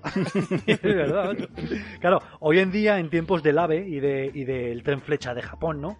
Pues, pues claro, cuanto más rápido mejor, ¿no? Pero por aquel entonces era en plan, oye chico, esto va a lo que va, ¿para Sí. vas a ir más rápido, no? Seguramente pensarían que alguien moriría o se le separarían los huesos del cuerpo. Sí, sí, No, eso, bueno, ir a esa eso iba a decir que, eso iba a decir que en esa época se pensaba que no se podía correr Sí, sí, tanto sí. porque no era bueno para el cuerpo humano. Eso es, incluso cuando, cuando inventaron la locomotora a vapor, los, los detractores decían que, que eso, vamos, que, que los pasajeros iban a morir aplastados por la fuerza, por la fuerza de la, de la velocidad, ¿no? Y, y bueno, le preguntan y dice, ¿cuándo va a ser el próximo tren? Y dice, el lunes a las 8 de la mañana. Uf, y ya estás pensando, joder, siempre ajustando al máximo, macho. Porque el lunes es justo cuando van a matar a Doc. Sí. Pues nada, el próximo tren, lunes a las 8 de la mañana. ¿Sería posible que llegara hasta 140? ¿140? Vamos, hijo, ¿por qué iba a tener nadie tanta prisa? Bueno, solo es una apuesta que tenemos entre él y yo. ¿Teóricamente cree que sería posible conseguirlo? Bueno, supongo que se encuentra un tramo de vía recto completamente llano, siempre que no tenga que arrastrar ningún vagón. Y si consigue elevar la temperatura de la caldera hasta que el fuego arda con más intensidad que en el mismísimo infierno, es posible que la locomotora alcance esa velocidad. ¿Cuándo pasará el próximo tren por aquí? El lunes a las 8 de la mañana. Y bueno, ya pues eh, por explorar un poco las vías, porque Por cierto, se, han, ¿no? se han decidido... Sí, Un David. pequeño dato. En esta escena con el maquinista se ve que están descargando el reloj de la torre de fondo. Hostia, no sé si mira, os habéis no me he fijado. dado cuenta. No, no, no me he fijado. No, es Pues que lo están descargando del, del tren. O sea, es el Tiene- tren que lleva la- el reloj a la torre del reloj. Tiene tantas, tantas visiones esta, esta película que nunca llegas a verlo todo. Sí. Pero bueno, lo han descargado. Perfecto, buen dato, David. Gracias. Y, y bueno, como se deciden ya por el tema de lo del tren, que parece que es lo más lógico, van a ver dónde hacerlo, ven, en el mapa eh, de, de Hill pues que hay, una, hay un tramo de vía que es casi recto, eh, que, llega hasta el barranco Shonas, ¿no? Que en el futuro existirá un puente, ¿no? Y dice, claro, es curioso que, que se llame aquí Barranco Sonas cuando nosotros sabemos que es el Barranco Clayton. De, de momento nadie ha caído en que, en que no, nos, no nos acordamos de que Clayton era el nombre de la, de la maestra, ni ellos tampoco, ¿no? Así que bueno, este barranco de verdad, en realidad, se, se va a pasar a llamar Barranco Sonas, también se puede llamar Barranco Clayton, y luego en, en- cuando vuelve al futuro vemos que se llama Barranco Eastwood. Sí. ¿Lo habéis visto? Cuando, llega, Sí, cuando sí. llegan al 85 vemos un, cartel que pone Barranco Eastwood, ¿no? En honor a, a- se supone que, que Clint Eastwood, que es el que murió en él. Que aquí Claro. hay una de esas una de esas paradojas que, que es que a mí me revientan un poco la cabeza al pensarlo. Porque, a ver, eh, se supone que se llama Barranco Clayton porque, porque Clara había caído en él, ¿no? Hace, Pues, hace claro. 100 años una, una maestra se despeñó. Vale, y dice, claro, Sí, 100, 100 sí, años es eso ahora. Sé lo que Pero- vas a decir. y, y Doc lo sabe. Vale. Hmm. Pero en la historia de Doc, porque lo ven en la lápida, Hmm. ya se ha casado con Clara. Bueno, Claro, Su amada, su amada Clara. Sí. amada Clara. Y según la teoría del Doc del 85 alternativo, al cambiar el pasado, eh, se crea una línea temporal nueva. Sí. Con lo sí, cual, que, Ma- ese debería saberlo, quieres decir. y, y Doc no lo sé tampoco. No, pero, pero, pero claro, el Marty que está viajando en el tiempo tiene todos los recuerdos del Marty original. Del Marty de- de- del, del 1985 en el que su familia era pobre y su madre era una alcohólica. Claro, pero porque Entonces, él ha pasado. para él él, ha pas- siempre ha sido Clayton. No lo sé. No lo sé, porque en el momento en el que Doc viajó al pasado y se casó con Clara, eso lo hizo él solo. Eh, Marty no estaba en ese cambio. Y al no estar en ese cambio, tuvo que cambiar para él. O sea, se supone que todo cambia, excepto si tú has, si tú has estado involucrado en ese cambio, ¿no? Bueno, Marty es no estuvo involucrado en ese cambio porque Clara eh, sobrevivió y se casó con Doc, con lo cual para Marty no debería ser Clayton. Bueno, que, que no ¿Qué se es? casaron en ningún momento. Bueno, sí, pero bueno, pero la salvó. Bueno, pues acaso. Para, para Eh, empezar, pero, pero bueno, yo, yo termino diciendo, yo sigo diciendo lo del tema de que, de que como son los personajes originales, eh, su recuerdo es el del pasado. O sea, su recuerdo es el original de todo. Entonces, él en realidad cuando lo estudió en la escuela era Barranco Clayton. No sé. A ver, yo tampoco creo que, que, que hasta... eh, Era solo un apunte, ¿vale? No creo Sí, tampoco sí, que hasta No, Regreso no. al Futuro Mm. haya que buscarle una coherencia extrema en cuanto a las paradojas temporales y tal, porque, porque al final es una película de entretenimiento Sí. puro y duro. No es un, No, tiene, tiene sentido. no tiene es una ciencia, no es una ciencia ficción pura Pura. ni realista.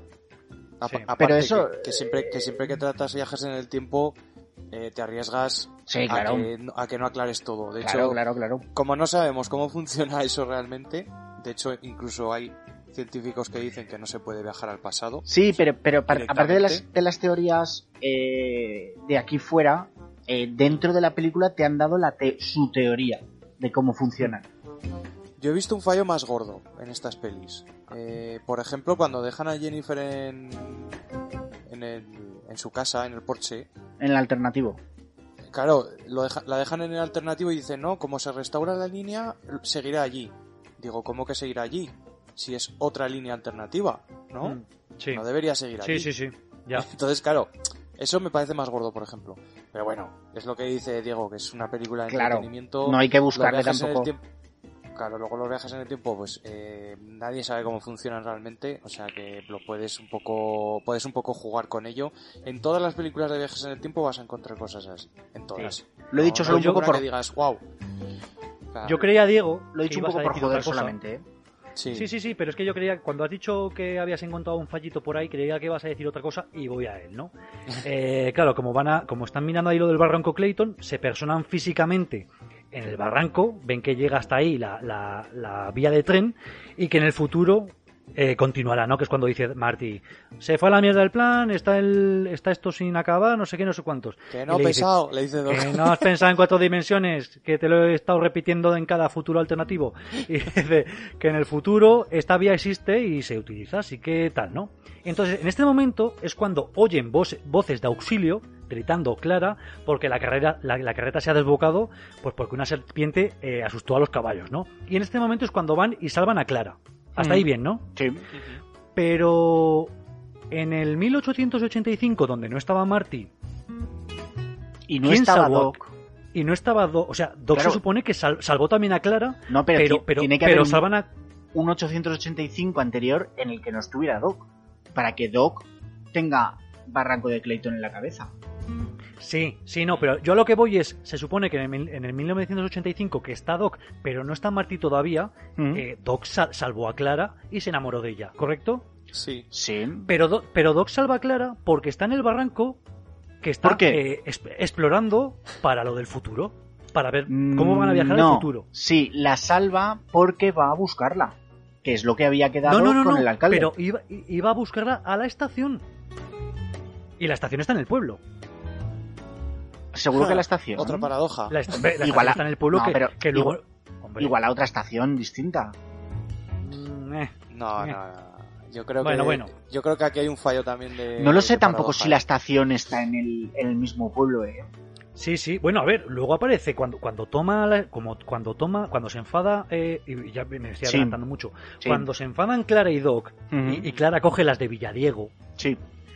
coge el tren y lo coge en el pueblo y lo coge ahí a pie, lo coge a pie. Yo creo, Oscar, que siempre hay un Marty en 1885. es determinista, ¿no? Eh, lo que se nos está enseñando. Pero Claro. bueno, vamos a dejarlo ahí, no vamos a continuar. Eh, llevan a la pobre a la pobre Clara a casa. Doc y Clara vemos que están súper ya, vamos, ha sido un amor a primera vista, ¿no?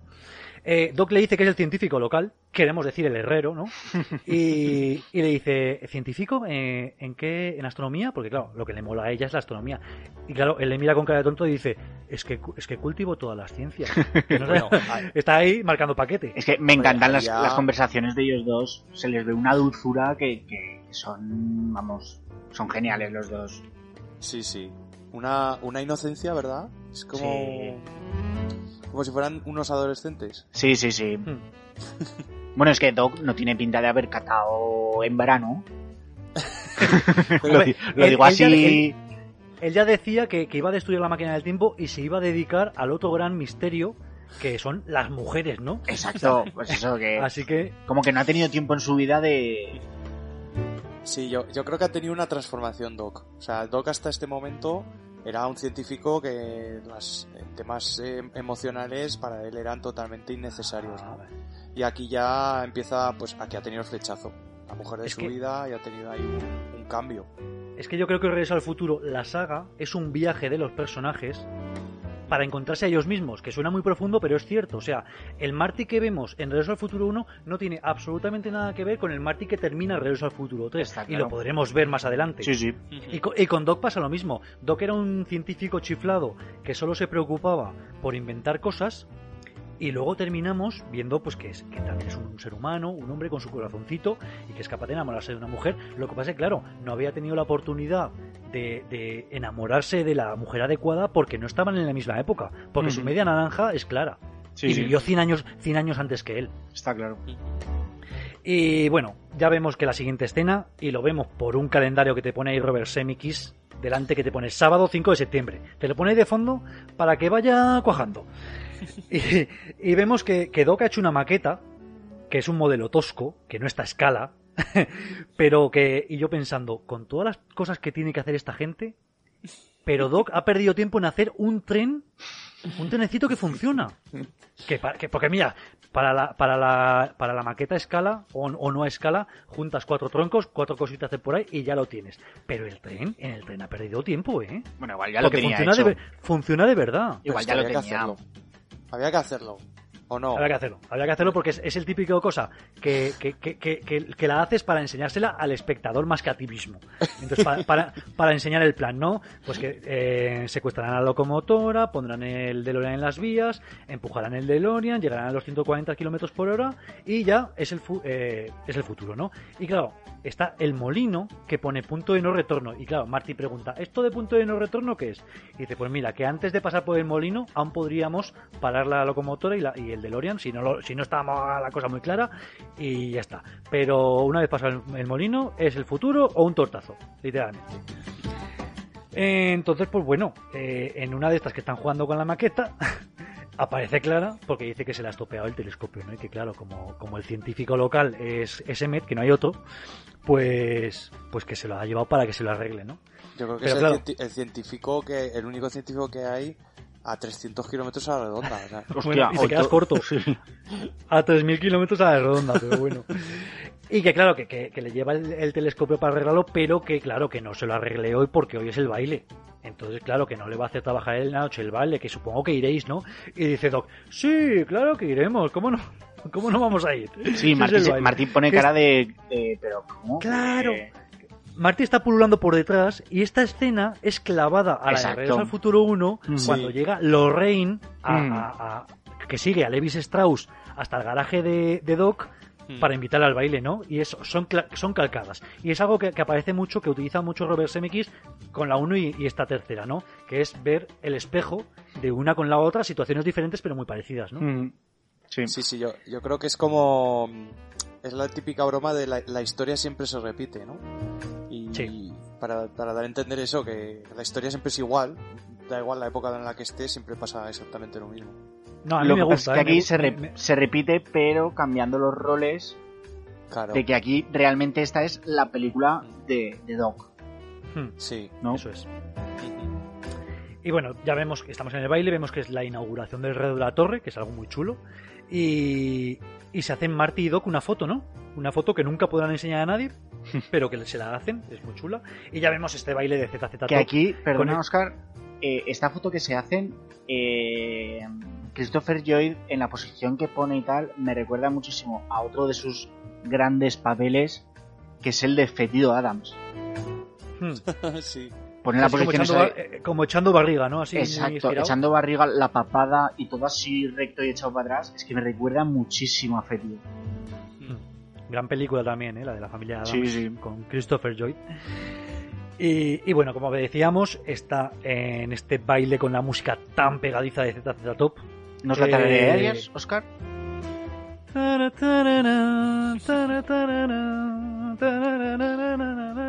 Venga, ya, porque si no nos, sí, sí. Gracias, gracias. nos emocionamos. ¿Doc sabe bailar? Es- Esto mejor luego que lo ponga, lo meta en postproducción Ricumato. Pero bueno. Lo pondré. Y vemos que también hay, hay un puesto de, de la compañía de armas Colt, que está pegado ahí al lado del baile, pues como, como en las ferias, ¿no? Pues que puedes ahí, puedes ahí disparar, ¿no? Eh, cautivan a Marty para ver si quiere disparar.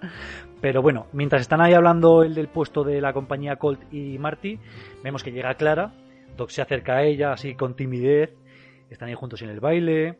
Y, y es lo que decía antes de que parece que Doc quiere invitar a, a- a Clara a bailar, pero que no se termina de, de atrever, ¿no? Y le, le empieza ahí en plan, "Mm, ¿te gustaría? Eh, ¿Te apetecería tal vez? Y la otra le dice, me encantaría, sin que le llegue a, a, invitar, ¿no? Y la verdad es que se ponen ahí a bailar y, y bailan muy bien, ¿no? Sí, es cuando se vuelve Marty y dice, Doc, ¿sabe bailar?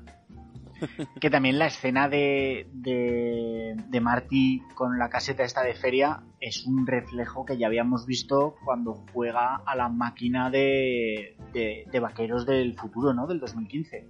Sí, Eso es. Sí, la sí, sí, máquina sí. recreativa, sí, sí. Exacto. Es otra, otra escena recurrente. Sí, porque claro, están ahí que, que el tío, pues, Martín, parece que no le interesa lo de probarlo y desde detrás le dicen, no tendrás miedo, ¿no? Ya sabemos que es el punto flaco de, de. Martín. No le han llegado a llamar gallina, pero le dicen, no tendrás miedo. Y el otro dice, no tengo miedo a nada. Y el Claro. primer tiro que se le va así al aire y el otro se queda como, ay, el Claro, pero este". es porque... es que le, dice de disparar con la izquierda, ¿no? Y el otro, no, no, que dice Martí, ¿me dejas probar otra vez? Y entonces se la cambia a la derecha, porque es diestro, y entonces sí que ya es cuando se nota que sabe disparar. Hmm. ¿Dónde has aprendido, chaval? Y dice, en Disneylandia.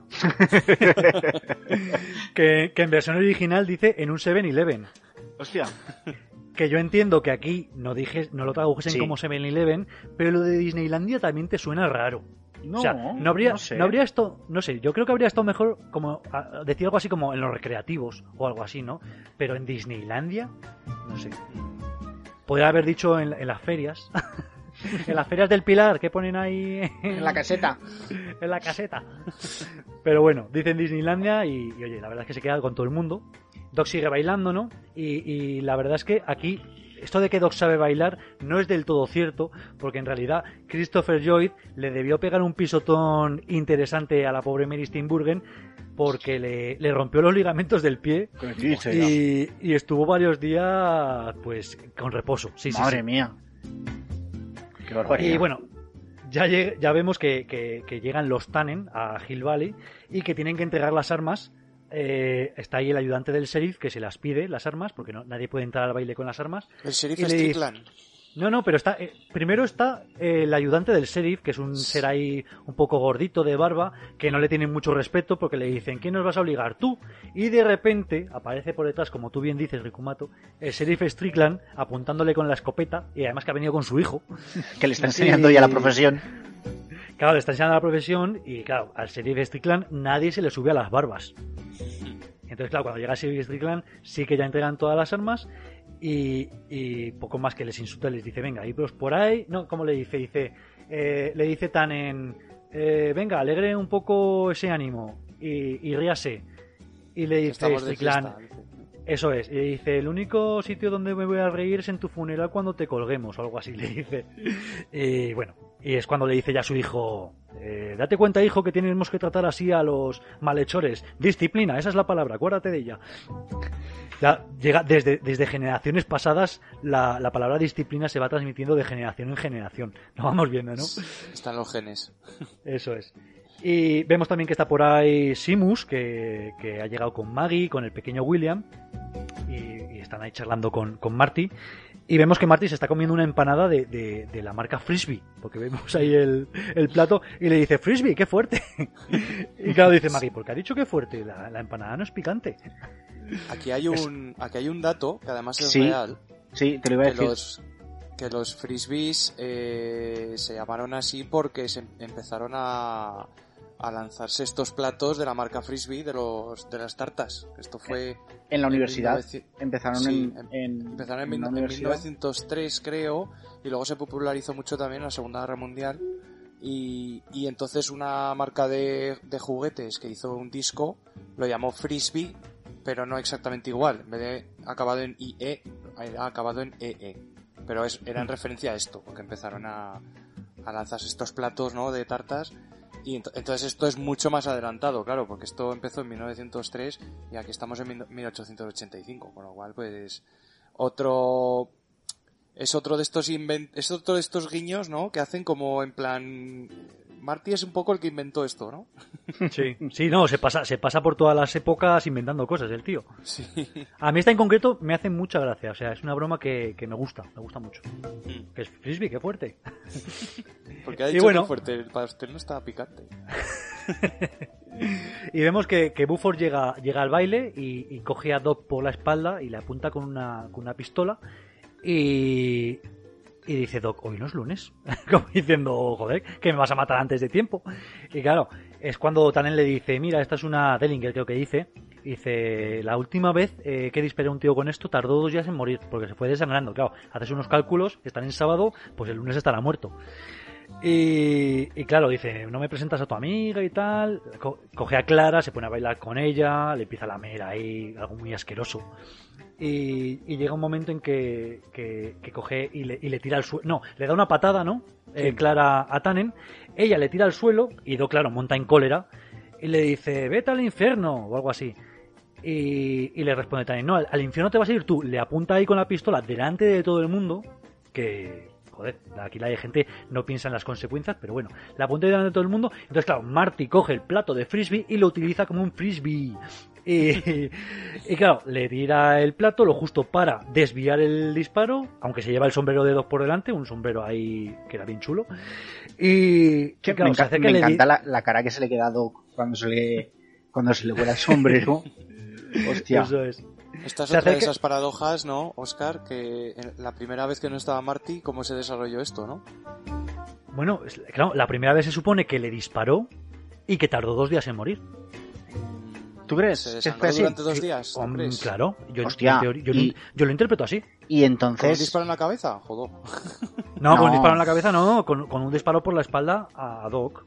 y entonces O- a Clara la pero- conocía de dos días y ya lo suficiente como para ponerla en la lápida. Este es el síndrome de las enfermeras, ¿no? Justo venía que estuviese enfermo Mm. Doc con un, con un disparo y se iba desangrando por dentro. Ya. Y si ya tenían la mecha saltada, pues ya en esos dos días terminaron de, de- de- de amarse, por decirlo así. Me gusta cómo le buscas la racionalidad. Aquí el, departamento de continuidad de redes al futuro a sus pies. y bueno, vemos que claro, de que después de, de lanzarle el plato, Marty se le acerca y dice, hey, no juegues a Rambo. Claro, Tannen se da la vuelta a su séquito y le dice, mm, claro, les mira como diciendo, ¿qué, qué, qué dice? Pero los del séquito tampoco saben de qué habla, ¿no? Y claro, están ahí un duelo dialéctico como diciendo, eh, ¿tienes, a- ¿tienes con qué apoyar tus argumentos aparte de un plato de pastel? Vamos, que se reta un duelo, Marty dice que no le interesa, pero claro, Tannen, que seguramente un Tannen del futuro le dijo que si le llamaba gallina a Marty, eh, le convencería, dice, no serás un gallina. Y claro, Marty dice que claro, que le llama gallina y que sí, que se tirar en duelo con él.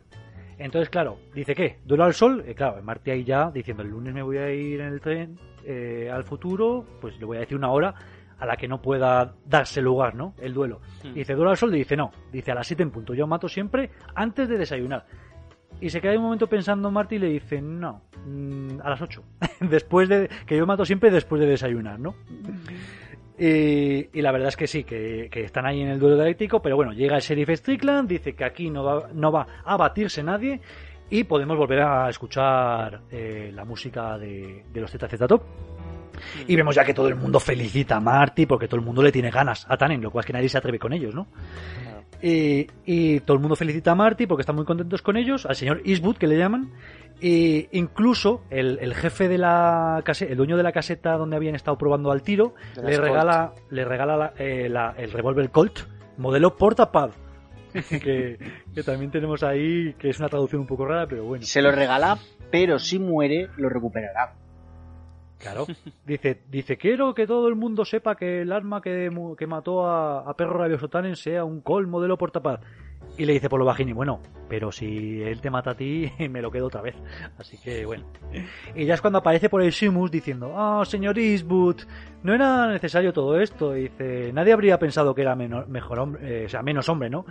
Es cuando Maggie le dice, me recuerda mucho a tu hermano Marty. Y claro, Marty se queda diciendo, ostras, ¿tienes un hermano que se llama Marty? Dice, tenía. Dice, le clavaron un cuchillo en, en Virginia, creo que dice, o algo así. Eh, porque le, eh, le- no soportaba que le llamaran gallina, le provocaron y, y taca, taca, le asesinaron con un cuchillo por la espalda. Así que vemos ahí ya que va cuajando un poco el mensaje, ¿no? Y, ya vemos, pues bueno, que, Doc acompaña a, a Clara a casa, se ponen a mirar las estrellas en el telescopio, van a ir hablando. Eh, ella le pregunta si alguna vez cree que viajarán a la luna, a las estrellas. Él empieza ya a decirle que sí, que será en unas naves espaciales que, que echan fuego por los proyectores.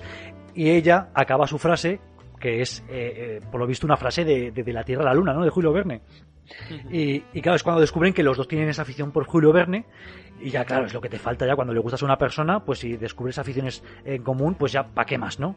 Claro. Y es cuando le dice, oh, 20.000 leguas de viaje de submarino, era solo un niño cuando lo leí, y la otra, claro, se echa a reír diciendo, pero ¿cómo que eras un niño si lo, echa- si lo, lo publicaron hace 4 o 5 años? ¿no? No, él- 10, 10 años, dice. O 10 Pero bueno, años, sí. ¿no? Y culebrea ahí un poco, se sale por la tangente Doc y dice, no, que me sentí como un niño. Y la otra, ah, vale, vale.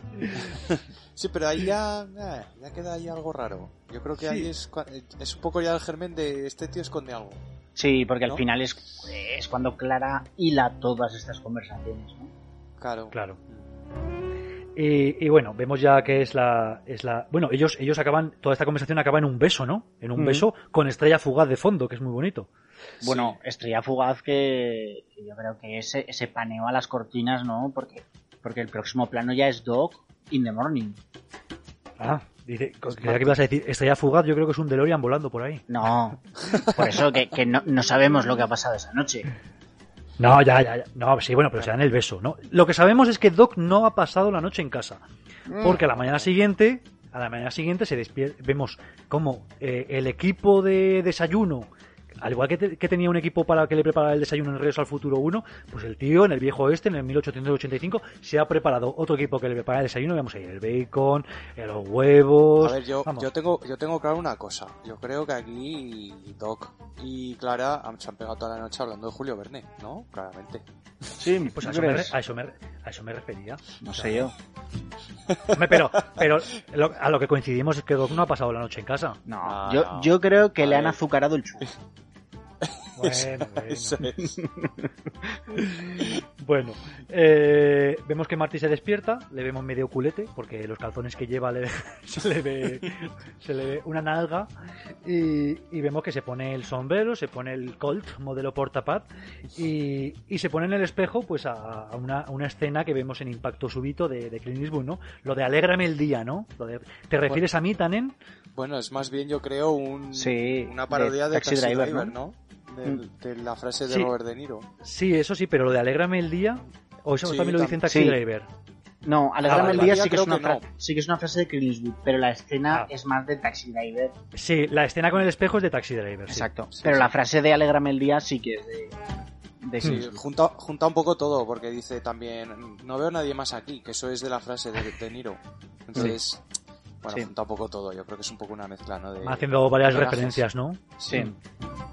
Bueno, y vemos que Marty, pues que se va paseando por el pueblo, la gente le sigue felicitando, ¿no? Le ofrecen un traje, él lo declina, le dan un, un- un puro, y vemos pues por ahí que llega Doc con la misma ropa del día anterior, que bueno, en 1885 esto era lo habitual, así que tampoco significa nada.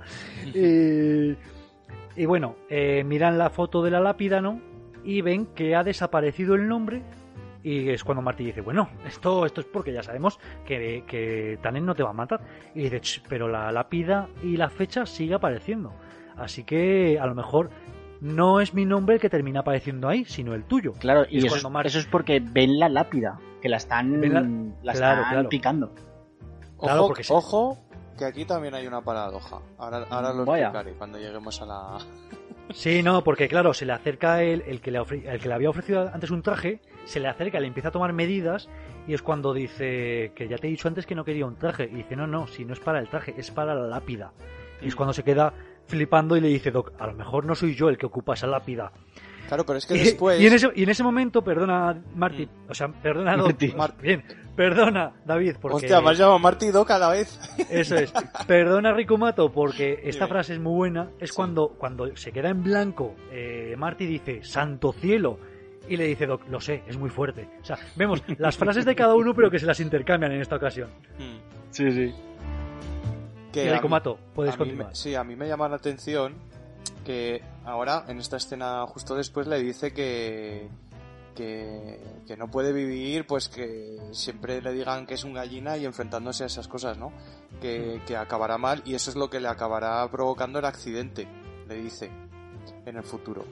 Y entonces le dice Marty, ¿qué accidente? Entonces yo aquí veo un poco una, una paradoja, ¿no? Porque si tiene el accidente en el futuro, entonces no puede morir en 1885. Es otra Bueno, de pero, esas cosas que... no, Claro. pero volvemos, a- volvemos a lo de antes. Ellos, Mm. es lo que yo defendía, ellos están con el recuerdo de lo que han vivido ya, no de lo que vivirán. Claro, Martin realmente no sabe, aunque ha oído hablar de ese accidente, el único que sí que ha vivido ese accidente es Doc, que es el Doc que estuvo en 2015 y tal. Bueno, Él y- sí que sabe de ese accidente. Y Jennifer tampoco lo- también lo sabe, en cierto modo. Si Porque Jennifer lo estuvo sabe, en la casa... porque Sí, pero de oídas, conversación. pero no Sí. estuvo. No, No, no, ha estado no, en no, el no. tiempo en el que ocurre ese accidente. El único que ha estado es, Mm. es Doc. Eso es, y aunque Marty le intenta sonsacar qué ocurre ahí, pues Doc dice, mira, con dolor en mi corazón, esto no lo dice, pero bueno, esto lo digo yo, con dolor en mi corazón, y aunque eres mi amigo en el tiempo, no puedo decírtelo porque, porque en algún momento tienes que trazar la línea, ¿no? Que, Porque a estas que, alturas bueno, ya. eh, Claro, igual porque ya se lo puede es que- decir. O sea, con todo lo que han toqueteado. No, el- no, pero yo entiendo, yo entiendo que, que esto es como lo de enseñ- dale un pez a un hombre y comerá un día, enséñale a pescar y comerá todos los que días. tiene que aprender, Eh, Martin. de nada sirve que le diga vas a comer, eh, vas a tener un accidente tal día con- en tal circunstancias y que lo evites si luego él se va a seguir comportando igual. Sin embargo, le- él le dice no puedes seguir comportándote así porque si sigues comportándote así vas a acabar muy mal. Sí, se- realmente se lo, se lo dice, no se lo, no, se, no se lo detalla, pero ya le dice que va a acabar mal. Hmm. O sea, realmente se lo está diciendo, pero le está diciendo, mira, Claro. no te puedo decir más, pero que lo sepas. Bueno, que vemos que todo esto pertenece pues, a este- a este viaje del que hablábamos antes, este viaje de transformación del Marty antiguo en el Marty nuevo, ¿no? Entonces, pues bueno, así se queda la cosa y vemos ya que es de noche y que están instalando el DeLorean en las vías, ¿no? Y estando instalando el DeLorean en las vías es cuando Doc tiene este, este momento de flojera y le va a Marty y dice, mira, yo creo que, que- me voy a quedar porque estoy enamorado de Clara y, y he encontrado aquí mi sitio y, me quiero quedar con ella. Y es cuando Marty intenta convencerle, pero no, no, ¿cómo te vas a quedar? Si te quedas, eh, te pueden matar dentro de dos días. Y es cuando también seguimos con este mensaje del destino que dice Doc, no, es que lo que no puedo hacer es vivir dependiendo de lo que sale o no sale en una foto, ¿no? O sea, yo creo mi propio destino y no puedo y no puedo condicionarme por cosas externas y tengo que seguir a mi corazón, ¿no? Pero Marty pues le insiste y le dice, mira, hablando como científico, ¿qué es lo que me dice siempre? Que no podemos eh, modificar el continuo espacio-tiempo y que, y que eres un científico. Piensa como un científico y no sigas al corazón. Y el otro le dice, venga, que llevas razón. Y es la manera en la que le convence, ¿no? Y, pero bueno, aún así, eh, Doc sigue muy, muy, muy aquejado, ¿no? Y es cuando Marty le dice, mira, ¿por qué no nos la llevamos al futuro? Y aquí se acabó la historia, ¿no? Total. Es más, yo creo que, que Clara se adaptaría muy bien en el futuro, porque, porque es una mujer eh, avanzada a su tiempo, ¿no? Sí, Y- y de ciencia. y de ciencia, ¿no? Entonces yo creo que no le costaría adaptarse.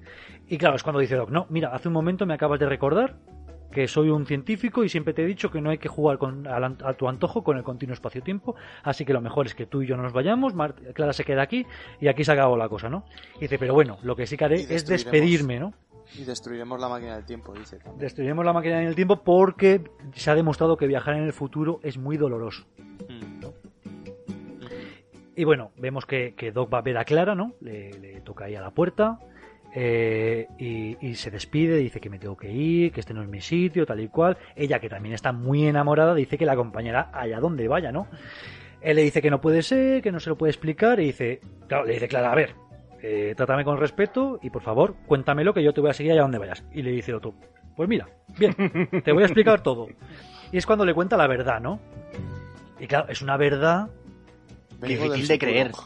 Que es muy difícil de creer, claro, eh, como dice Frick. Entonces, claro, ella dice, me estás tomando el pelo, quieres llevarme a la cama, que ya con lo de ayer no tuviste bastante, eso, eso no lo dice, porque eso sale en la- esa escena, eso es una escena eliminada. Pero ella se enfada, le da un bofetón majo, Claro, porque le dice que es- está usando el que sabe que le gusta la ciencia ficción de Julio Verne y tal para meterle la trola de... Claro.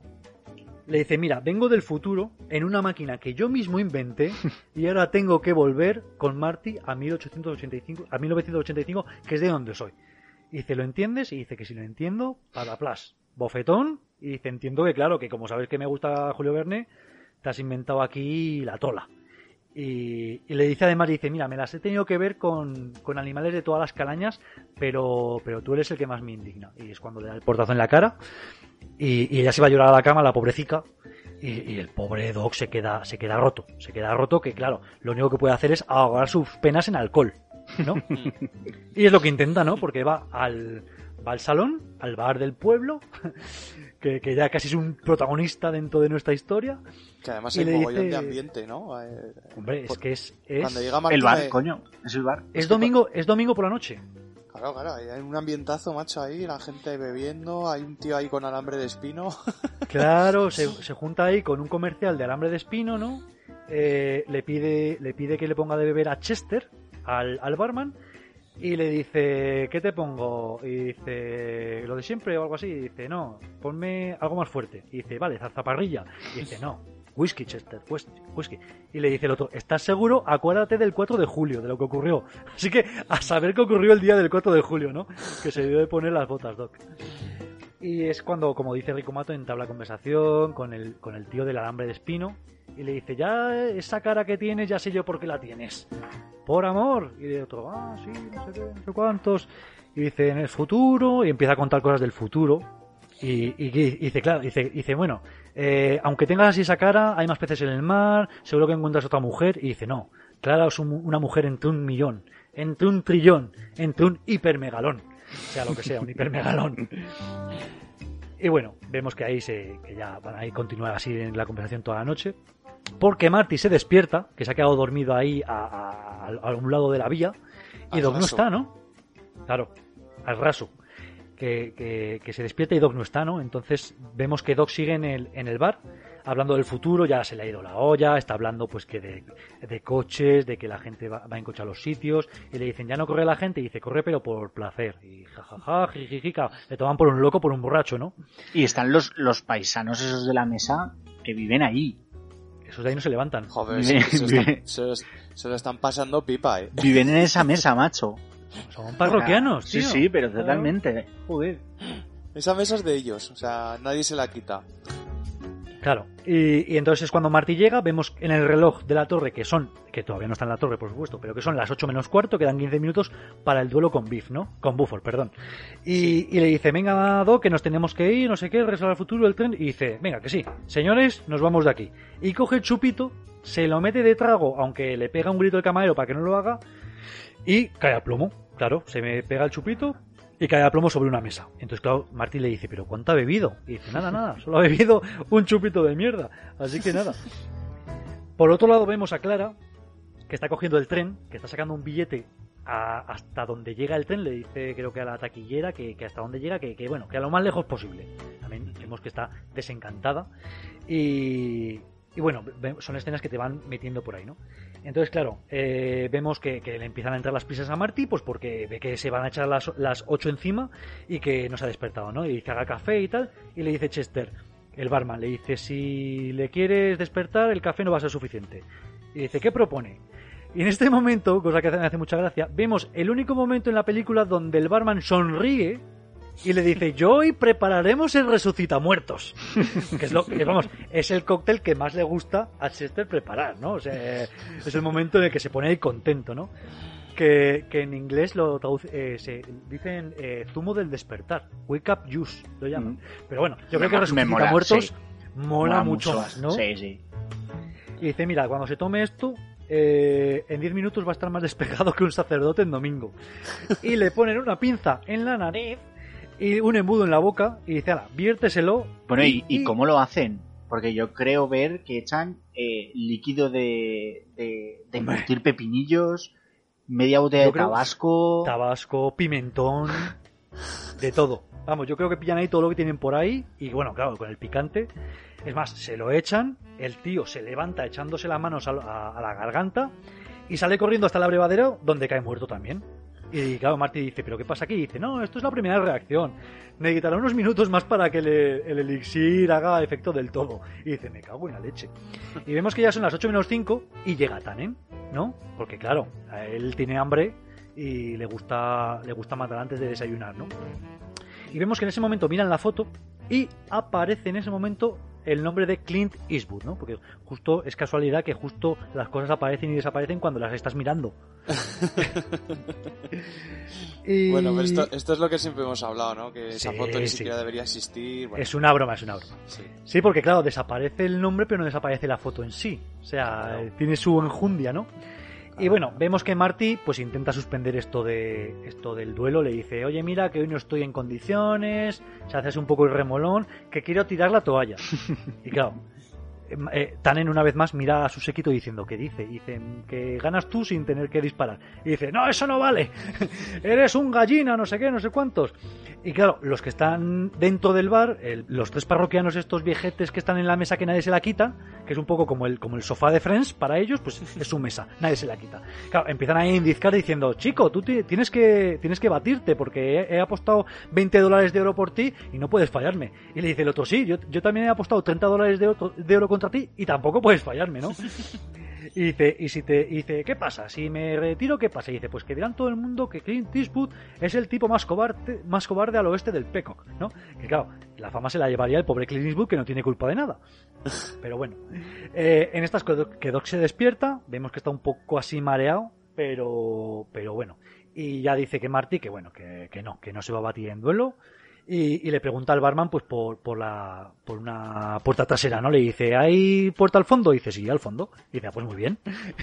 y, y nada, se van a ir por ahí, pero les pillan. Les pillan lo- los de la banda de Beef y les empiezan a disparar, atrapan a Doc. Y aquí, se- perdona Oscar, pero Sí. yo creo que ya vemos un, un cambio en Marty, ¿no? Porque es la primera Sí. vez que le llaman gallina y, y no sale a defenderse. Claro, Hostia, es que tiene, que- tiene pruebas palpables del futuro que, que, que le viene si, si se deja llevar, ¿no? Sí, sí, claro. eh, Ah, tiene, la pero- foto que es que sabe lo que le va a pasar. es que sabemos Sí. que Marty dispara bien, pero también sabemos que Buford Tannen, que luego sale haciendo unas filigranas con el revólver, que las hace el propio Tom F. Wilson, que no las hace Sí. ningún doble, y que jodo, o sea, para adelante, para atrás, para arriba, para abajo, o sea, ese tío, si te pilla, te mata. Y, y vemos aquí también ya que estamos, está- están mezclando las escenas con Clara que va en el tren Mm. y que va escuchando al, al asiento de al lado que es el comercial del alambre de espino, que está hablando de un tío que estaba desolado la noche anterior en el bar, que no sé qué, que no sé cuántos, que estaba enamorado de una tal Clara. Y es cuando ella dice, "Oh, hostia, que están hablando de Doc, que a lo mejor es verdad, que igual está roto de amor por mí. Y es cuando tira de la cuerda el, fre- el freno de emergencia del tren y dice, pues me bajo de aquí y voy a buscarle, ¿no? Eh, por otro lado, sale Marty, porque claro, tienen atrapado a Doc y le dicen que si, que le dan un minuto, ¿no? Que si, que si no, que si no sale Marty en un minuto, que matarán a Doc poco más que aquí a, a sangre fría, ¿no?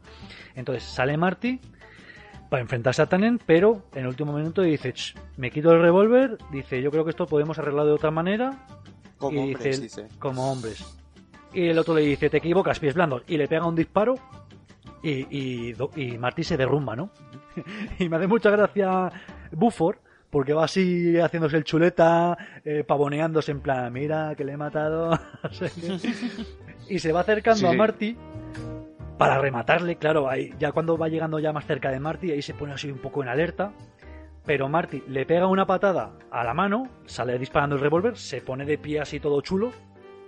Buford le pega un puñetazo en el estómago, pero parece que se ha chocado con algo. Y con, que se ha chocado, pues con lo mismo que vio en la peli de, de Clint Eastwood del, de 1985 alternativo, que es que se ha puesto una tapa de un horno ahí Sí. para protegerle de la bala, ¿no? Un chaleco antibalas, ¿no? Y- Que es una réplica de la escena que habíamos visto en la película de Clint Eastwood Que está, ve- está es. viendo el beef de la. El beef alternativo, ¿no? Eso es, es exactamente lo mismo, ¿no? Y si vemos que, que Buford era mucho más diestro que Marty eh, con la pistola, siempre hemos visto también en todas las películas que Marty con los puños se defiende bastante, ¿no? Sí, No tiene un derechazo. Le da un derechazo, entre, entre que está ya el tío ahí un poco descolocado y que Marty se sabe defender, le pega un derechazo, coge la propia la pu- propia puerta del hornillo, le pega un ostión que jodo, te deja loco, y ahí eh, le tira contra la lápida, la lápida se rompe y ya por último cae dentro del estiércol de Ajons, porque se va repitiendo esto Que se ha dedicado, que- que se ha en cada toda la época- vida a la es. mierda. en cada época tiene que haber un beef o un tannen metido en el estiércol, ¿no? Es cuando ven la foto y ya sí que ha desaparecido ya la lápida, se ha roto el futuro y, y ya no va a morir, ¿no, Marty? Sí, la rápida se, lo- se rompe. La lápida se rompe, sí, de un cabezazo de, del propio Buford, ¿no? Exacto. Ajá. O sea, es que ya la Bueno, lápida. eso- esa, esa lápida no existe. No, esa ya tendrá que ser otro y alguien tendrá que pagar esa lápida, al lapidero, ¿no? Porque el pobre hombre no tiene culpa. Y en esto que llega el ayudante del sheriff, eh, pues con, sus, con otros ayudantes, van persiguiendo a Buford y le, le arrestan por el, por el robo de la diligencia de Pine City, ¿no? Y aquí hay una, una escena eliminada. anterior. Vamos a... Dila tú si quieres, Rikumato. No, no, no, sigue, sigue. No, no, no, por favor. Que yo, que yo quería decir que la, que la diligencia de Pinewood es, es la, ante- es la del día anterior, que es por eso por lo que no pudieron hacer el duelo el día anterior. Eso es, eso es, que además lo habían dicho ahí delante de todo el salón. Decía, mañana no puede ser el, el duelo porque tenemos que asaltar una diligencia. Y dices, muy bien, está diciendo aquí delante de todo el mundo. Es, es una confesión preventiva, ¿no? Yo lo que digo es que aparece el ayudante del sheriff y no el sheriff en sí, el sheriff Strickland, porque en una escena eliminada vemos cómo Tannen mata al sheriff Strickland. Pero bueno, acompañado de su hijo, el pobre. acompañado de, de su hijo, que además eh, hacen que, hace, que, hace que rompa su palabra a Strickland porque le dice, claro, el sheriff le quiere detener, le dice, mira, como me detengas voy a matar a tu hijo. Entonces sheriff se aparta y dice, venga, te deja pasar, pero cuando se da la vuelta, pues le dispara por la espalda y mata al sheriff. Y en sus últimas palabras, el sheriff le dice a su hijo, recuerda la palabra disciplina, recuérdala, disciplina. y bueno que lo recordó. Joder. Pero bueno, sí, sí que es verdad que es una escena que a lo mejor te dejaba un poco con mal cuerpo. Eso de que mataran al, al sheriff así un poco sin venir a cuento, ¿no? Y bueno, lo único que rompe un poco en la historia es que ahora, cuando debía aparecer el sheriff, el que aparece es el, ayudante del sheriff, ¿no? Así que nada. Y bueno, ya vemos que, que están Doc y Marty y que dicen, no sé si vamos a llegar al tren. En realidad, si os dais cuenta, llegan al tren porque Clara ha tirado del, del freno Sí. el freno de, de emergencia, si no ese tren ya prácticamente está en su destino. Y dice, sí, venga, que, que atajaremos por el, por el paso del coyote, ¿no? Aquí vamos viendo que Clara llega a la casa de Doc, a la, a la herrería, y ve la maqueta, ¿no? Ve la maqueta con un cochecito que pone Time Machine, la máquina del tiempo, y es cuando en este momento ya parece, pues que se lo cree todo, ¿no? Que dice, hostia, Claro. a lo mejor es que era todo verdad. Empieza a atar cabos, como decía antes Frick, entre lo de, no, lo leí cuando era niño, lo de la conversación con Soy del futuro, y encima ves una maqueta que pone máquina del tiempo y dices, hostia, pues igual es que es verdad, ¿no? Y que pone un poco de su parte porque ya quiere creer. Hombre, hombre, e- e- ella está enamorada de él, por lo que le consta a ella, ella también está él también está enamorado de ella, entonces pues bueno, joder, vamos a... No hay que ser tan incrédulo, joder, vamos a poner un poco de nuestra parte, ¿no? y, y bueno, Doc y Marty, que llegan a caballo, interceptan el tren, lo secuestran, ¿no? Llegan hasta la cabina, eh, se, se ponen los, los pañuelos en la boca para que no le reconozcan, eh, y le dice... Que me claro, hace mucha gracia porque, porque es el mismo maquinista y, El maquinista, y no, y no reconoce a Doc que con la melena Con los esa pelos. que dices, bueno, y le dice, "Est- esto es un, que dice, esto es un... un no, le dice, asalto". es, una- es un, es un asalto, y Y dice, le dice, "No". no, es un experimento científico. y lo es, ciertamente. Que qué más da que los reconozcas y se van a pirar. Bueno, en realidad luego le reconocen, porque si le pones Barranco Eastwood al, al, Claro. al- al barranco, Mm. pues es porque sabes quién era, ¿no? Sí, sí. Luego atan cabos también el, el ayudante del safe, que a lo mejor era más espabilado de lo que parecía. Dice, este iba a ser el, el tío que apareció hace una semana y de repente desapareció una semana después. Así que, bueno, Barranco Eastwood. Y, y bueno, ya llegan a, roban a la locomotora, cambian a la vía secundaria, que es donde habían puesto el DeLorean.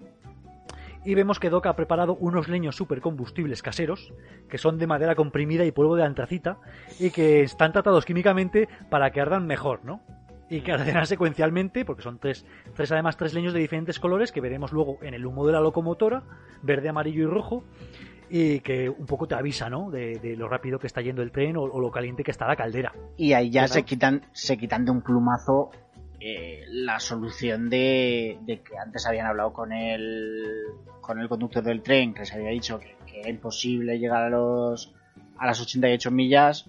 Y bueno, aquí con los leños esos, pim pam pum, se Bueno, ahora dice, El maquinista Dice- dijo que la caldera tendría que arder como si fuera el mismísimo infierno.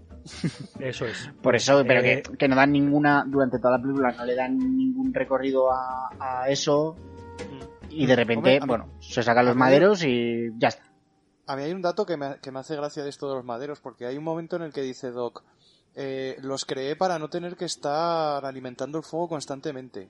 O sea, Sí. como que, que los hizo él pensando ya en el invierno para ir, para meter tres leños y que ardiese durante toda la noche sin tener que ocuparse del fuego. Hostia, no lo yo, sé, yo- ¿eh? no, yo creo que los ha, lo- lo- los ha creado ex profeso Para para, esto, la, para la locomotora. el ¿eh? Es que ro- habla en el rojo- O sea, te- como los creé, los creé yo para... Sí, ¿sabes? pero Como el rojo te revienta cualquier caldera de casa.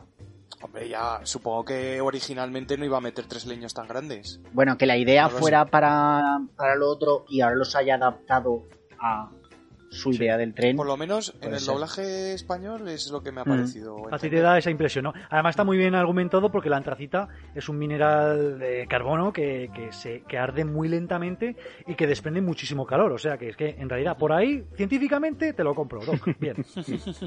No lo puedes patentar porque creas paradojas, pero bueno, hasta ahí.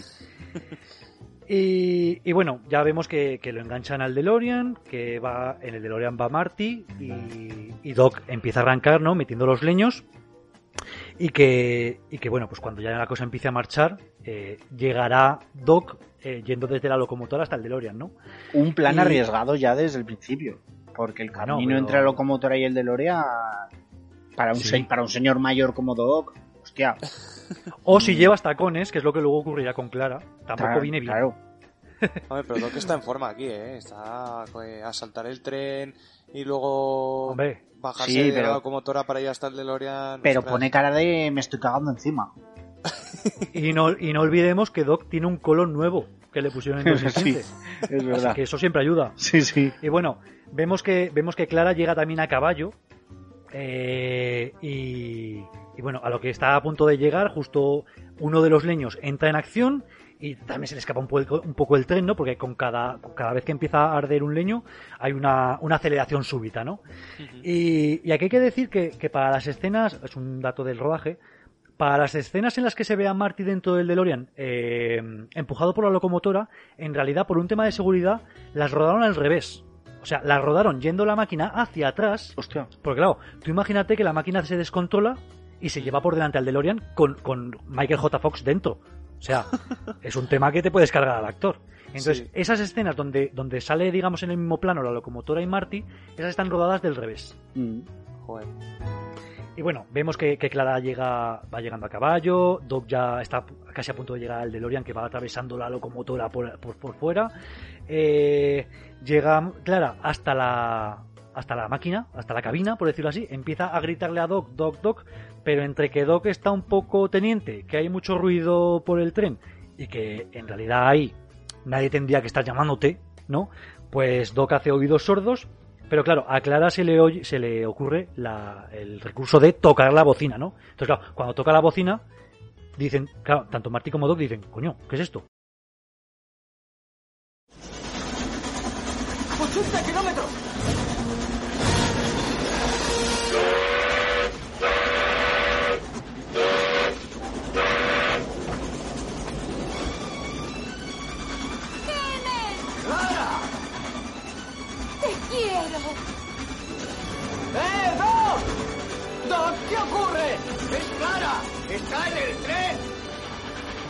¡Clara! ¡Perfecto! ¡Está en la cabina! ¡He de volver a por ella! ¡El molino! ¡Doc! ¡Pasamos el molino y vamos 80 por hora! ¡No lo conseguirás! Entonces tenemos que llevarla con nosotros. Sigue diciéndome la velocidad. se asoma, ven a Clara y, y claro, dice, Clara, sé qué.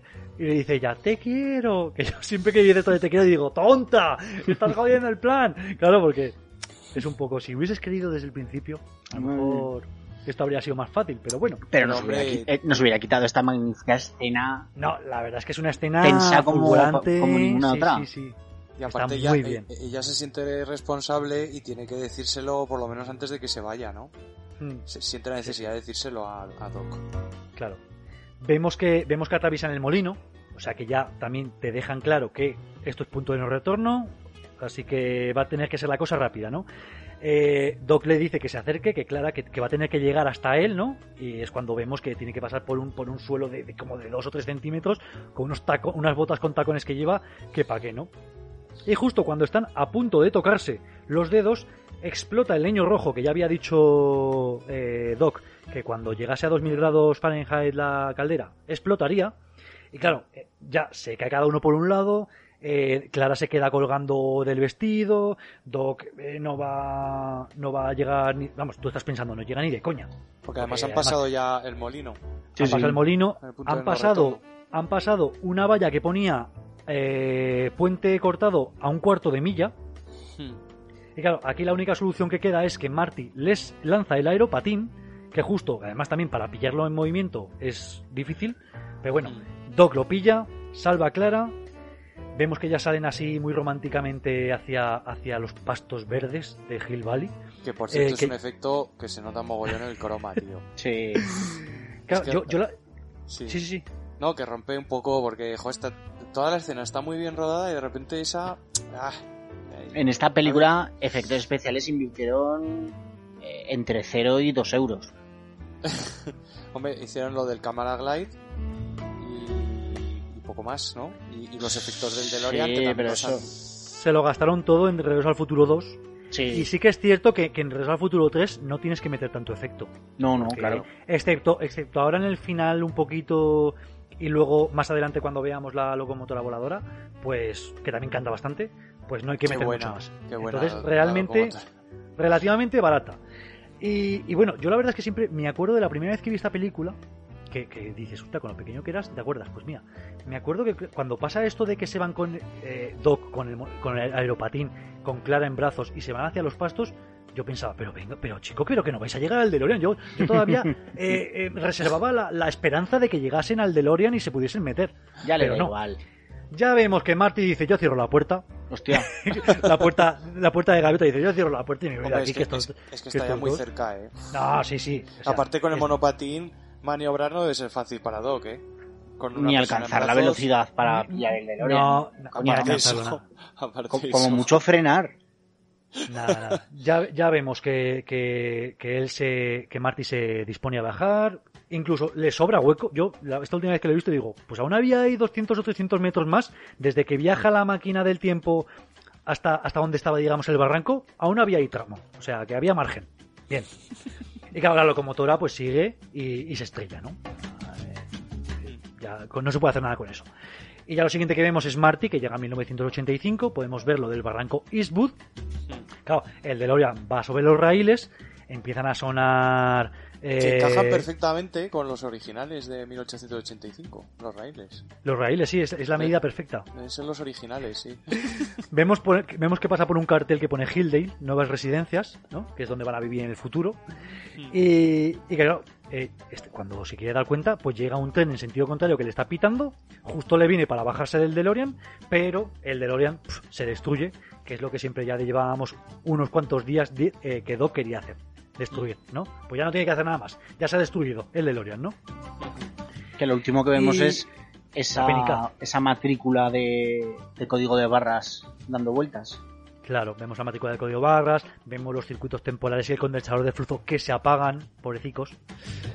Y, y Es que bueno, es como, es como un personaje ya, ¿eh? Sí, claro, es- eh, lo han matado, han matado al, al final la máquina del tiempo. Claro. Está claro. Sí, sí. ¿era, ne- era necesario. Joder, llevan tres películas hablando de ello. Y bueno, vemos que Marty llega a casa. Eh, Biff estaba justo en ese momento dándole la segunda capa de pintura, el 4x4. ¿Seguro? ¿Seguro? Seguro. ¿O era la primera? Biff, bueno. no me engañes. Biff, no me engañes. Vemos que salen Dave, la otra hermana que no sé cómo se llama, y, y los padres de Marty.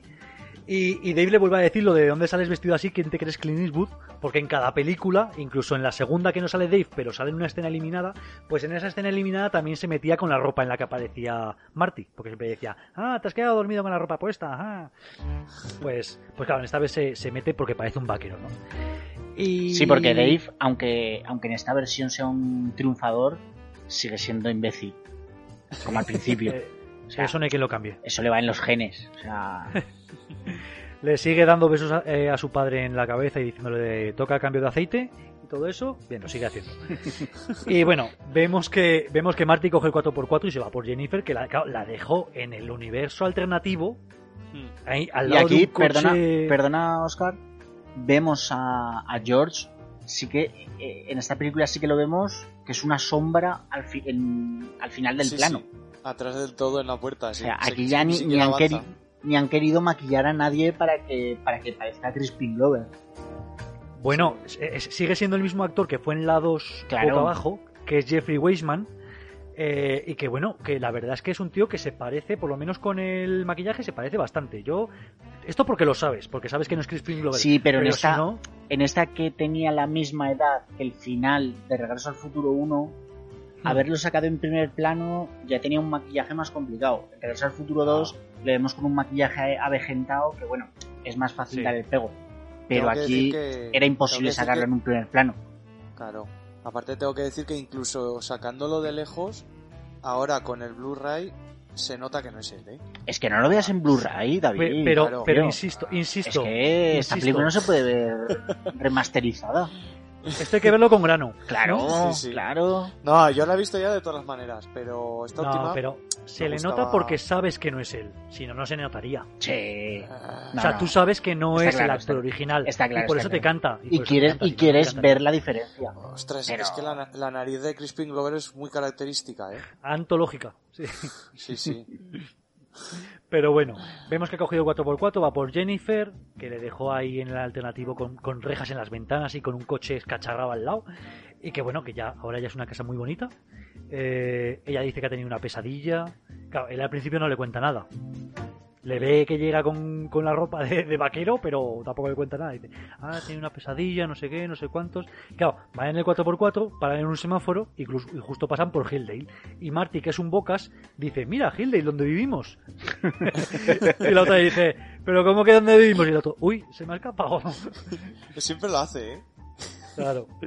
Eh, y claro, se le pone a la par en el semáforo Needles, el Needles que, que le ofreció el trato este chungo y que por eso le despidieron en el futuro.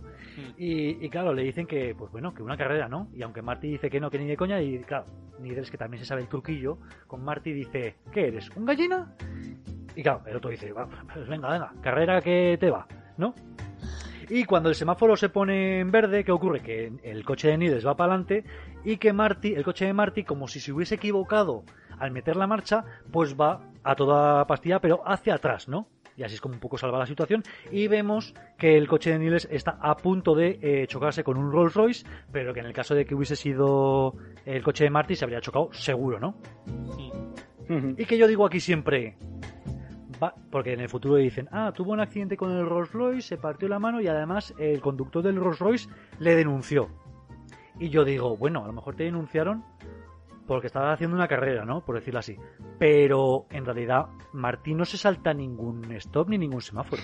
Ahí sí se salta, si se salta, si se salta alguien algo sí que Royce, fino, ¿no? macho. No, a ver, el Rolls Royce sale de repente, ¿no? Sí, sí, sí, culpa del Rolls Royce. culpa del Rolls Royce. Claro, Es que supongo que aduciría, ¿no? Que estos locos estaban haciendo una carrera. Y vale, pero bueno. Y claro, es cuando Jennifer mira el fax y de repente lo de You are fired, estás despedido, se borra, ¿no? Claro, ahí ya no puede esconderlo más Marty y se ve que le cuenta todo porque se lo lleva a los restos del DeLorean en la vía, ¿no? Y están ahí todos tristes, el pobre Doc, que ya no va a volver más, no sé qué, no sé cuántos. Pero de repente se empiezan a bajar las barreras como si fuese a llegar un tren, pero mira, ha a los dos lados y no llega ningún tren. Pero de repente, ¡paf! Aparece la locomotora en el tiempo con las siglas ELB, que ya sabemos de quién son, ¿no? De Doc M. Brown. Sí. Y, y llega, y, que- y que llega Doc, ¿no? Se asoma por la ventana y le dice, Marty, funciona a vapor. claro, o sea, es un tío que no has visto en, no sé, siete años y lo primero que le dices es, mira, funciona a vapor. que si os dais cuenta, ni se baja de la locomotora. O sea, No, no. Hace, hace siete años que no ves a tu amigo en el tiempo, eh, Martin McFly, y ni siquiera te bajas. Dices, eh, que no me bajo, eh, que total, para un, momento que voy a estar aquí. Y claro, ya es cuando les, cuando les presenta, mira, a Clara ya la conoces. Y estos son nuestros hijos, Julio y Verne, ¿no? Y ya son mayorcitos, ya son 7, 5 años, ¿no? Por ahí. Y un Que, por cierto- que qué perrete es ese. Un perrete que es Einstein. Es ¿Es Einstein Einstein? que lo han ido, que lo han Es ido a Einstein, buscar. ¿no? claro. Vale, Claro, tenía- tenían que venir a buscarlo. vale. Aparte sale, sale en la serie animada, o sea que tiene que ser él. Bueno, se ha matado ahí, ¿eh? Y claro, bueno, pues eh, le, regalan la, le regalan la foto que se hicieron en el reloj, que es súper chula. Que por Jennifer cierto, Lee- yo aquí, aquí yo creo que, que ya Doc se ha vuelto un científico respetado, ¿no? Porque va súper bien vestido todo. Sí, va de gala. No sé si, ta- no sé si os Sí, habéis fijado, sí, van sí. como de gala, sí. Va Los con ropa de incluso- 1800, pero, pero va de gala, sí. Pero muy bien vestido. La, la máquina, la locomotora es brutal. También, ahí se ha dejado pasta. O sea, el tío se ha tenido que ganar. No. Y que, y que ha tenido que viajar ya por bastantes sitios antes de volver a por Marty. Que yo siempre sí. es lo que digo de Doc, que el tío se lo toma con calma, es como cuando le escribe la carta, pero se la escribe siete meses después o nueve meses después de llegar al oeste. Y dice, "Ah, Tiene que lo haré, ya lo haré". sentarse, coño. Y, y bueno, eh, eh, Jennifer le enseña el fax, dice, mira, se ha borrado, ¿qué significa? Y aquí es cuando Doc les explica un poco eh, pues el, el sentido del destino, de que cada uno se labra su propio destino, de que no tienen que dejar de determinarse por cosas y de que se tienen que labrar uno bueno, ¿no? Que es un poco la moraleja de, de- de toda la trilogía. Claro, es la moraleja, es el, es el viaje del héroe, ¿no? Que tiene que pasar de los personajes que conocimos en Regreso al Futuro 1 con los personajes que estamos dejando ahora en Regreso al Futuro 3, ¿no? Eh, claro, Doc dice que es hora de despedirse y Marty le dice, ¿dónde irás? ¿Regresarás al futuro? Y, Mar- y Doc le dice, no, ya he estado allí. Entonces dice, bueno, pues entonces irás al pasado, ¿no? Y- porque no hay mucho más de donde elegir, futuro o pasado. Claro. Y, y ya es cuando vemos que, que la locomotora no solo es una locomotora del tiempo, sino que es una locomotora voladora, porque Goldie Wilson III le hizo una aeroconversión. ¿no? y, y nada, hasta aquí ya vemos que vuela, acaba un poco parecido a como acaba el Regreso al Futuro 1, así volando eh, con, con estelas y con un montón de efectos, que se los gastaron ya todo aquí, y vemos por fin el The End, eh, que es el final de la, de la saga. Final Bien, ¿no? definitivo. Muy bien, muy bien. Definitivo. Sí, sí. Buen A final. mí esta locomotora, es- esta locomotora me encanta, macho. Yo, yo, hay veces- yo tengo que decir que la, la tercera parte es la que menos me gusta, pero yo la veía solo para ver esta escena, porque me parecía brutal. Bueno, No, y que, esta- y que si, y que si tu- si tuvieses que elegir entre quedarte con el DeLorean o con, o con la locomotora, hostia, la locomotora. No, cabe más gente. DeLorean. Bueno, en la locomotora cabe más gente, eso sí, cabe la familia entera. hombre, Pero el DeLorean, tío, Una esas, locomotora esas que- puertas. pero es una mítico, es que mítico. Si le pusieras a la locomotora las puertas del DeLorean, quizás. Mm. Hombre, que las puertas de la locomotora también se abren guay, ¿eh? Una para arriba, un trozo para arriba un trozo para abajo. haciendo sí, sí, pa- parece una nave espacial. Sí. y tiene un condensador de flujo delante enorme, no sé si os habéis fijado. ¿No? La verdad es que Yo es que veo todo cachivaches en esa locomotora, todas súper molongos. Eh, pero vamos, no, no, hasta ahora no he reconocido el condensador de flujo. Pues está, está delante, justo encima de la caldera. Eh, tengo que decir que hay una serie de dibujos Regreso al Futuro que continúa justo aquí, donde, donde acaba la 3, y, y- y lo que utilizan es la, la locomotora para viajar, y es sobre todo se centra en las aventuras de, de los hijos de Doc, de, Mm. de Julio y de Verne. Pues es que la No recuerdo vagamente, pero no me, no me acordaba de qué iba. Pues sí, sí, es, es básicamente eso. Y aparte ya no es... No viajan siempre a Hill Valley, sino que van viajando a otros sitios, a la antigua Roma, a la antigua Grecia, etcétera. Y, y luego pues hay unas escenas al principio y al final del episodio, de escenas de live action, de, de- de actor real, de Doc, que sale Christopher Lloyd haciendo de su papel. Mm. Mm, mira. Entonces es, Sí, es sí. curioseta, eh, hay- son dos temporadas creo, pero bueno, tampoco, tengo, tampoco tuvo un éxito enorme, pero bueno, fue, fue curioso. No, pero, yo me acuerdo de ella, ¿eh? Sí, yo también. Muy bien. Pues gran final, ¿no? Para la, para la saga. La verdad es que lo, me quedo contento con este final. Hombre, uno se queda súper complacido. Sí, sí, sí. Y, y no, y, no, y no le quedan ganas de más, como te deja Regreso al Futuro, Re- Regreso al Futuro 2, que te deja con ese cliffhanger. No, está este claro. es un final definitivo. Está claro, está claro. Aparte Y- ya han dicho que no quieren hacer una cuarta, ni un Eso iba a decir, ni que nada. ni ganas tenemos de, un- de- de una nueva película, ¿no? Y mucho No, menos de yo un lo- reboot. Yo lo veo innecesario. Eh, también te digo que si la sacasen la iría a ver, desde luego a pis juntillas. Es que, tío, También estas cosas yo creo que también depende de quién las haga, ¿no? Y que, y que te traten una historia buena. Reboot desde, desde luego yo no lo considero necesario, porque porque para si haces un reboot es para hacerlo con más efectos, eh, ofrecer algo un pelín diferente, pero yo si me yo no quiero nada, ¿vale? Pero si me ofrecieses algo preferiría una cuarta parte eh, más que un reboot. Y, y lo que te digo, depende quién lo hiciese, pues quién sabe, ¿no? Yo, por ejemplo, pensaba pensaba en los hermanos Russo, Anthony y Joe Russo, los de los directores de Avengers Endgame Infinity War, Mm. que creo que si lo hiciesen ellos harían un buen producto. Pero que tampoco es necesario arriesgarse. lo digo. que pasa es que cuarta parte, mm, creo que, no sé si me equivoco, que Michael J. Fox está ya retirado, ¿no? Hmm. Porque ya está bastante, Sí. bastante mal con, con su enfermedad. no, no, claro. Y tendría que ser tendría y que ser a caballo Christopher Lloyd, la última película que le vi, está anciano, ¿eh? Sí, yo, las yo la última vez que les vi fueron en un, creo que era un programa de estos de David Letterman o Jerry Ujú. Kimmel o alguno de estos de Estados Unidos, ¿no? Rollo Saturday Night Live, que hacían un poco, creo que era el no sé cuántos aniversario y, y salían los dos muy destrozadicos. Claro, si hiciese una cuarta parte tendría que ser una cuarta parte con otros actores, o sea, a caballo entre cuarta parte y reboot, ¿no? O sea, mm, otros actores que, interpre- que interpretasen los mismos personajes y que te recordase un poco la esencia. Yo, yo cre- yo creo que si, si, tuvie- si hubiese que hacer una parte o hiciesen una, una cuarta parte, tendría que basarse ya en los hijos de Doc, creo yo. Mm, Yo Claro. creo que sería lo más lógico. O sea, coges ya actores nuevos, que, que no tengas que tirar de los antiguos. Porque es que al final tirar de los actores antiguos es tirar de nostalgia y no te acaba Sí. saliendo un buen producto. Te acaba saliendo un producto que simplemente lo vas a ver por la nostalgia una vez al cine y vale. Entonces yo creo que si quisieran hacer algo realmente con continuidad o algo que, que tuviese éxito, ya tendría que ser pues basándose en otros personajes, en los hijos o, o lo que sea. Pero bueno, como tantas cosas, yo pienso que esto ya lo hemos vivido, que me ofrezcan cosas nuevas, que para eso están los creativos, para pensar cosas nuevas, historias nuevas. Y bueno, esto es una cosa que ya pasó y a otra cosa. Pues sí, Vamos, si queréis decirme vuestras escenas favoritas de este Regreso al Futuro 3. David, si quieres empezar tú. Bueno, yo creo que lo he dejado claro, ¿no? La del tren, del final volando. Está claro. me parece brutal. Aparte es, es, es como un guiño a la saga, ¿no? Un guiño a la primera. Por, por lo que ha dicho Oscar, que, que se parece mucho al final de la primera parte. Y, y aparte, pues es un.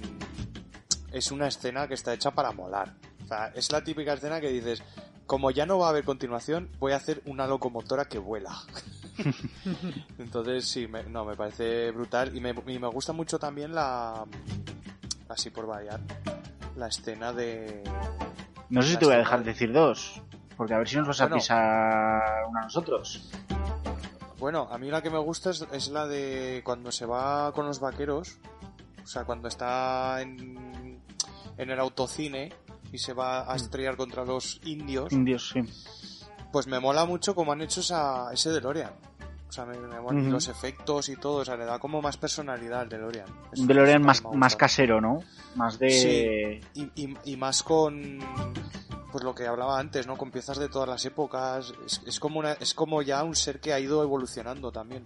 A mí me me gusta gusta ese. DeLorean. Me gusta ese DeLorean, creo que es mi favorito. Es más, tengo la réplica aquí al lado de mí.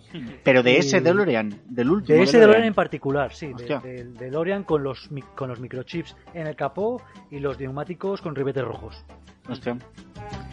Oscar, ¿tu escena favorita?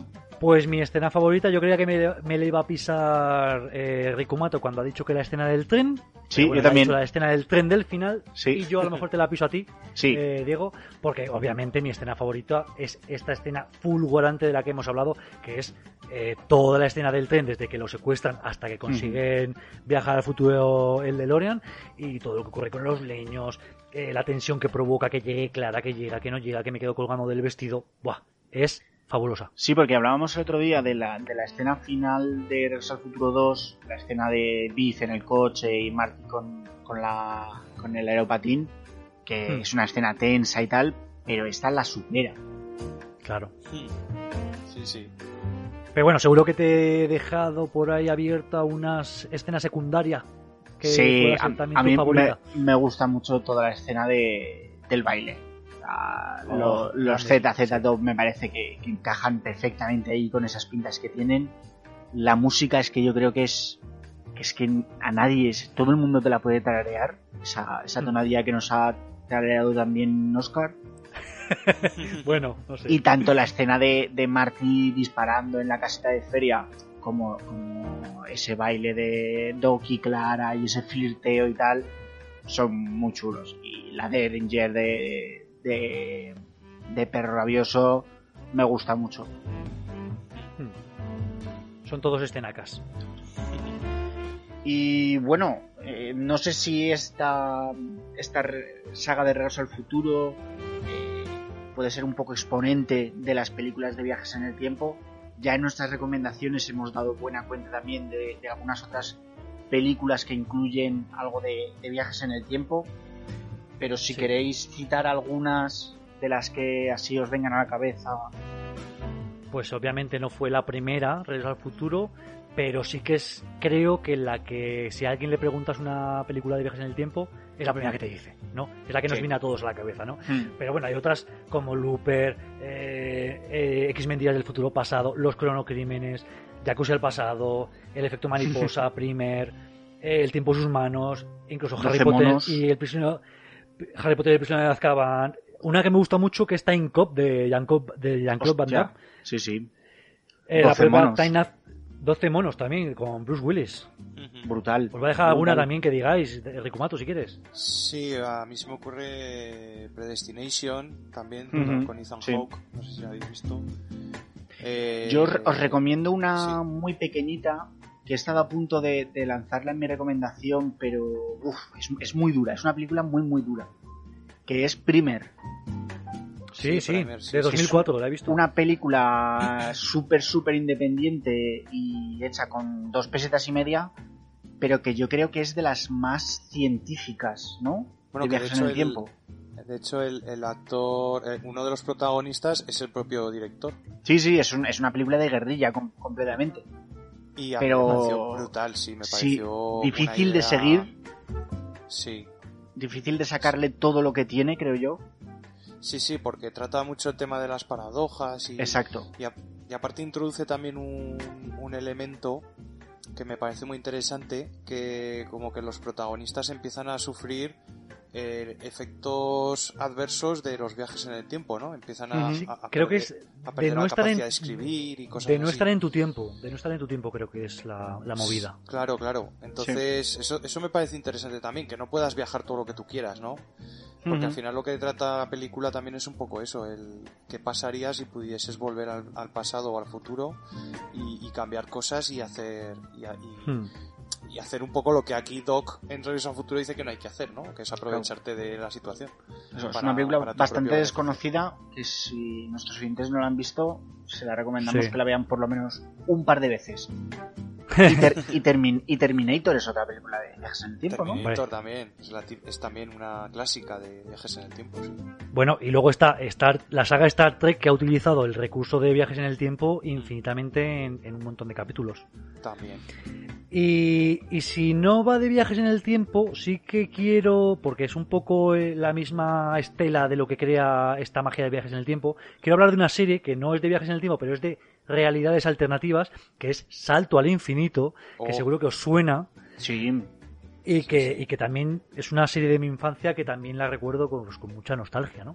Salto al. Infinito. Tenía una especie de mando que iban viajando de, de, de realidad en realidad, pues una América donde los rusos la habían conquistado, otra donde había una monarquía, o sea, había un montón de, de- de- de realidades alternativas. Sí, inventa Mm. una... Es un chaval, ¿no? Que inventa una, un portal Sí, y se quedan atrapados en, en otra realidad y luego no consiguen volver, ¿no? Y Eso la es. Serie, la serie trata de, de cómo van pasando de una realidad a otra buscando la suya. Y está- Hmm. Sí, está bien esa serie, a mí la verdad es que también me, me gustaba mucho. Ahora habría que verla porque igual no ha envejecido bien, pero... Pero sí que es- era interesante el concepto. Hmm.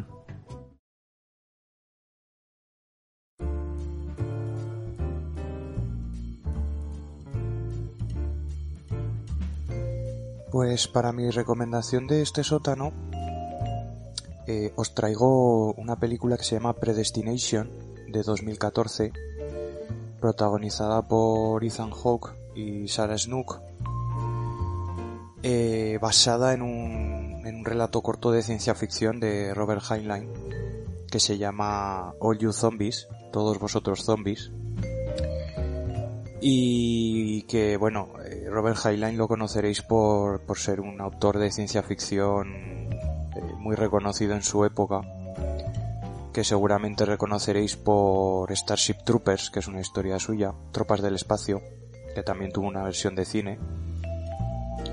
Y, y este esta historia eh, es una historia de viajes en el tiempo pero es bastante bastante sensible porque trata en un momento dado trata de un de un viajero en el tiempo que se enamora de sí mismo en el pasado con todas las paradojas que ello conlleva. Entonces claro teniendo en cuenta que esto era un relato de, de 1958 eh, era un tema bastante sensible en la época hasta el punto que incluso Playboy eh, rechazó publicarla y la película la verdad es que a mí me, me sorprendió mucho.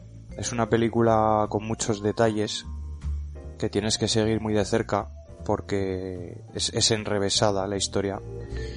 Pero aunque al principio parece que hay muchas cosas que no, que no tienen que ver con, con el final de la peli, sí que está todo conectado y la verdad es que el final es, es eh, bastante sobrecogedor. Yo os lo recomiendo, no os voy a decir más para no hacer spoilers pero os lo recomiendo fervientemente. Hasta luego.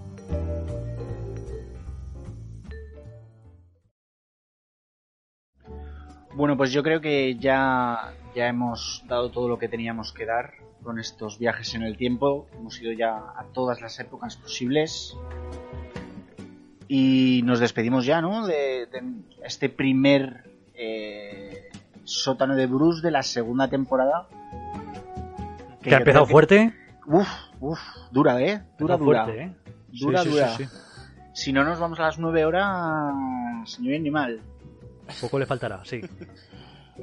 Ay, es, es para verlo en varias partes esto. Sí, sí, sí, sí. Para escucharlo en varios, en varios días. Pero bueno, Bueno, pues eh, aquí queda. os o nos veremos en el en el 2x02. Sí, hasta entonces decirle a nuestros seguidores que pueden seguirnos en las redes sociales. Estamos en, en internet, iba a decir. Estamos en internet. En internet. Estamos en Instagram. Somos estamos internet. en Instagram. En Facebook, en Twitter o nos podéis mandar un mensaje privado a el sótano de hotmail.com y ya yo me despido porque eh, me monto bien el DeLorean y a donde, a donde vamos no necesitamos carreteras y todo eso. Nos Pues vemos en voy cualquier en- época. Yo Cualquier me voy época en es buena. tren. Me voy en la locomotora. Adiós. Y yo en, en la nevera, máquina del tiempo. Hostia. Venga, aupa. Adiós. Hasta la próxima.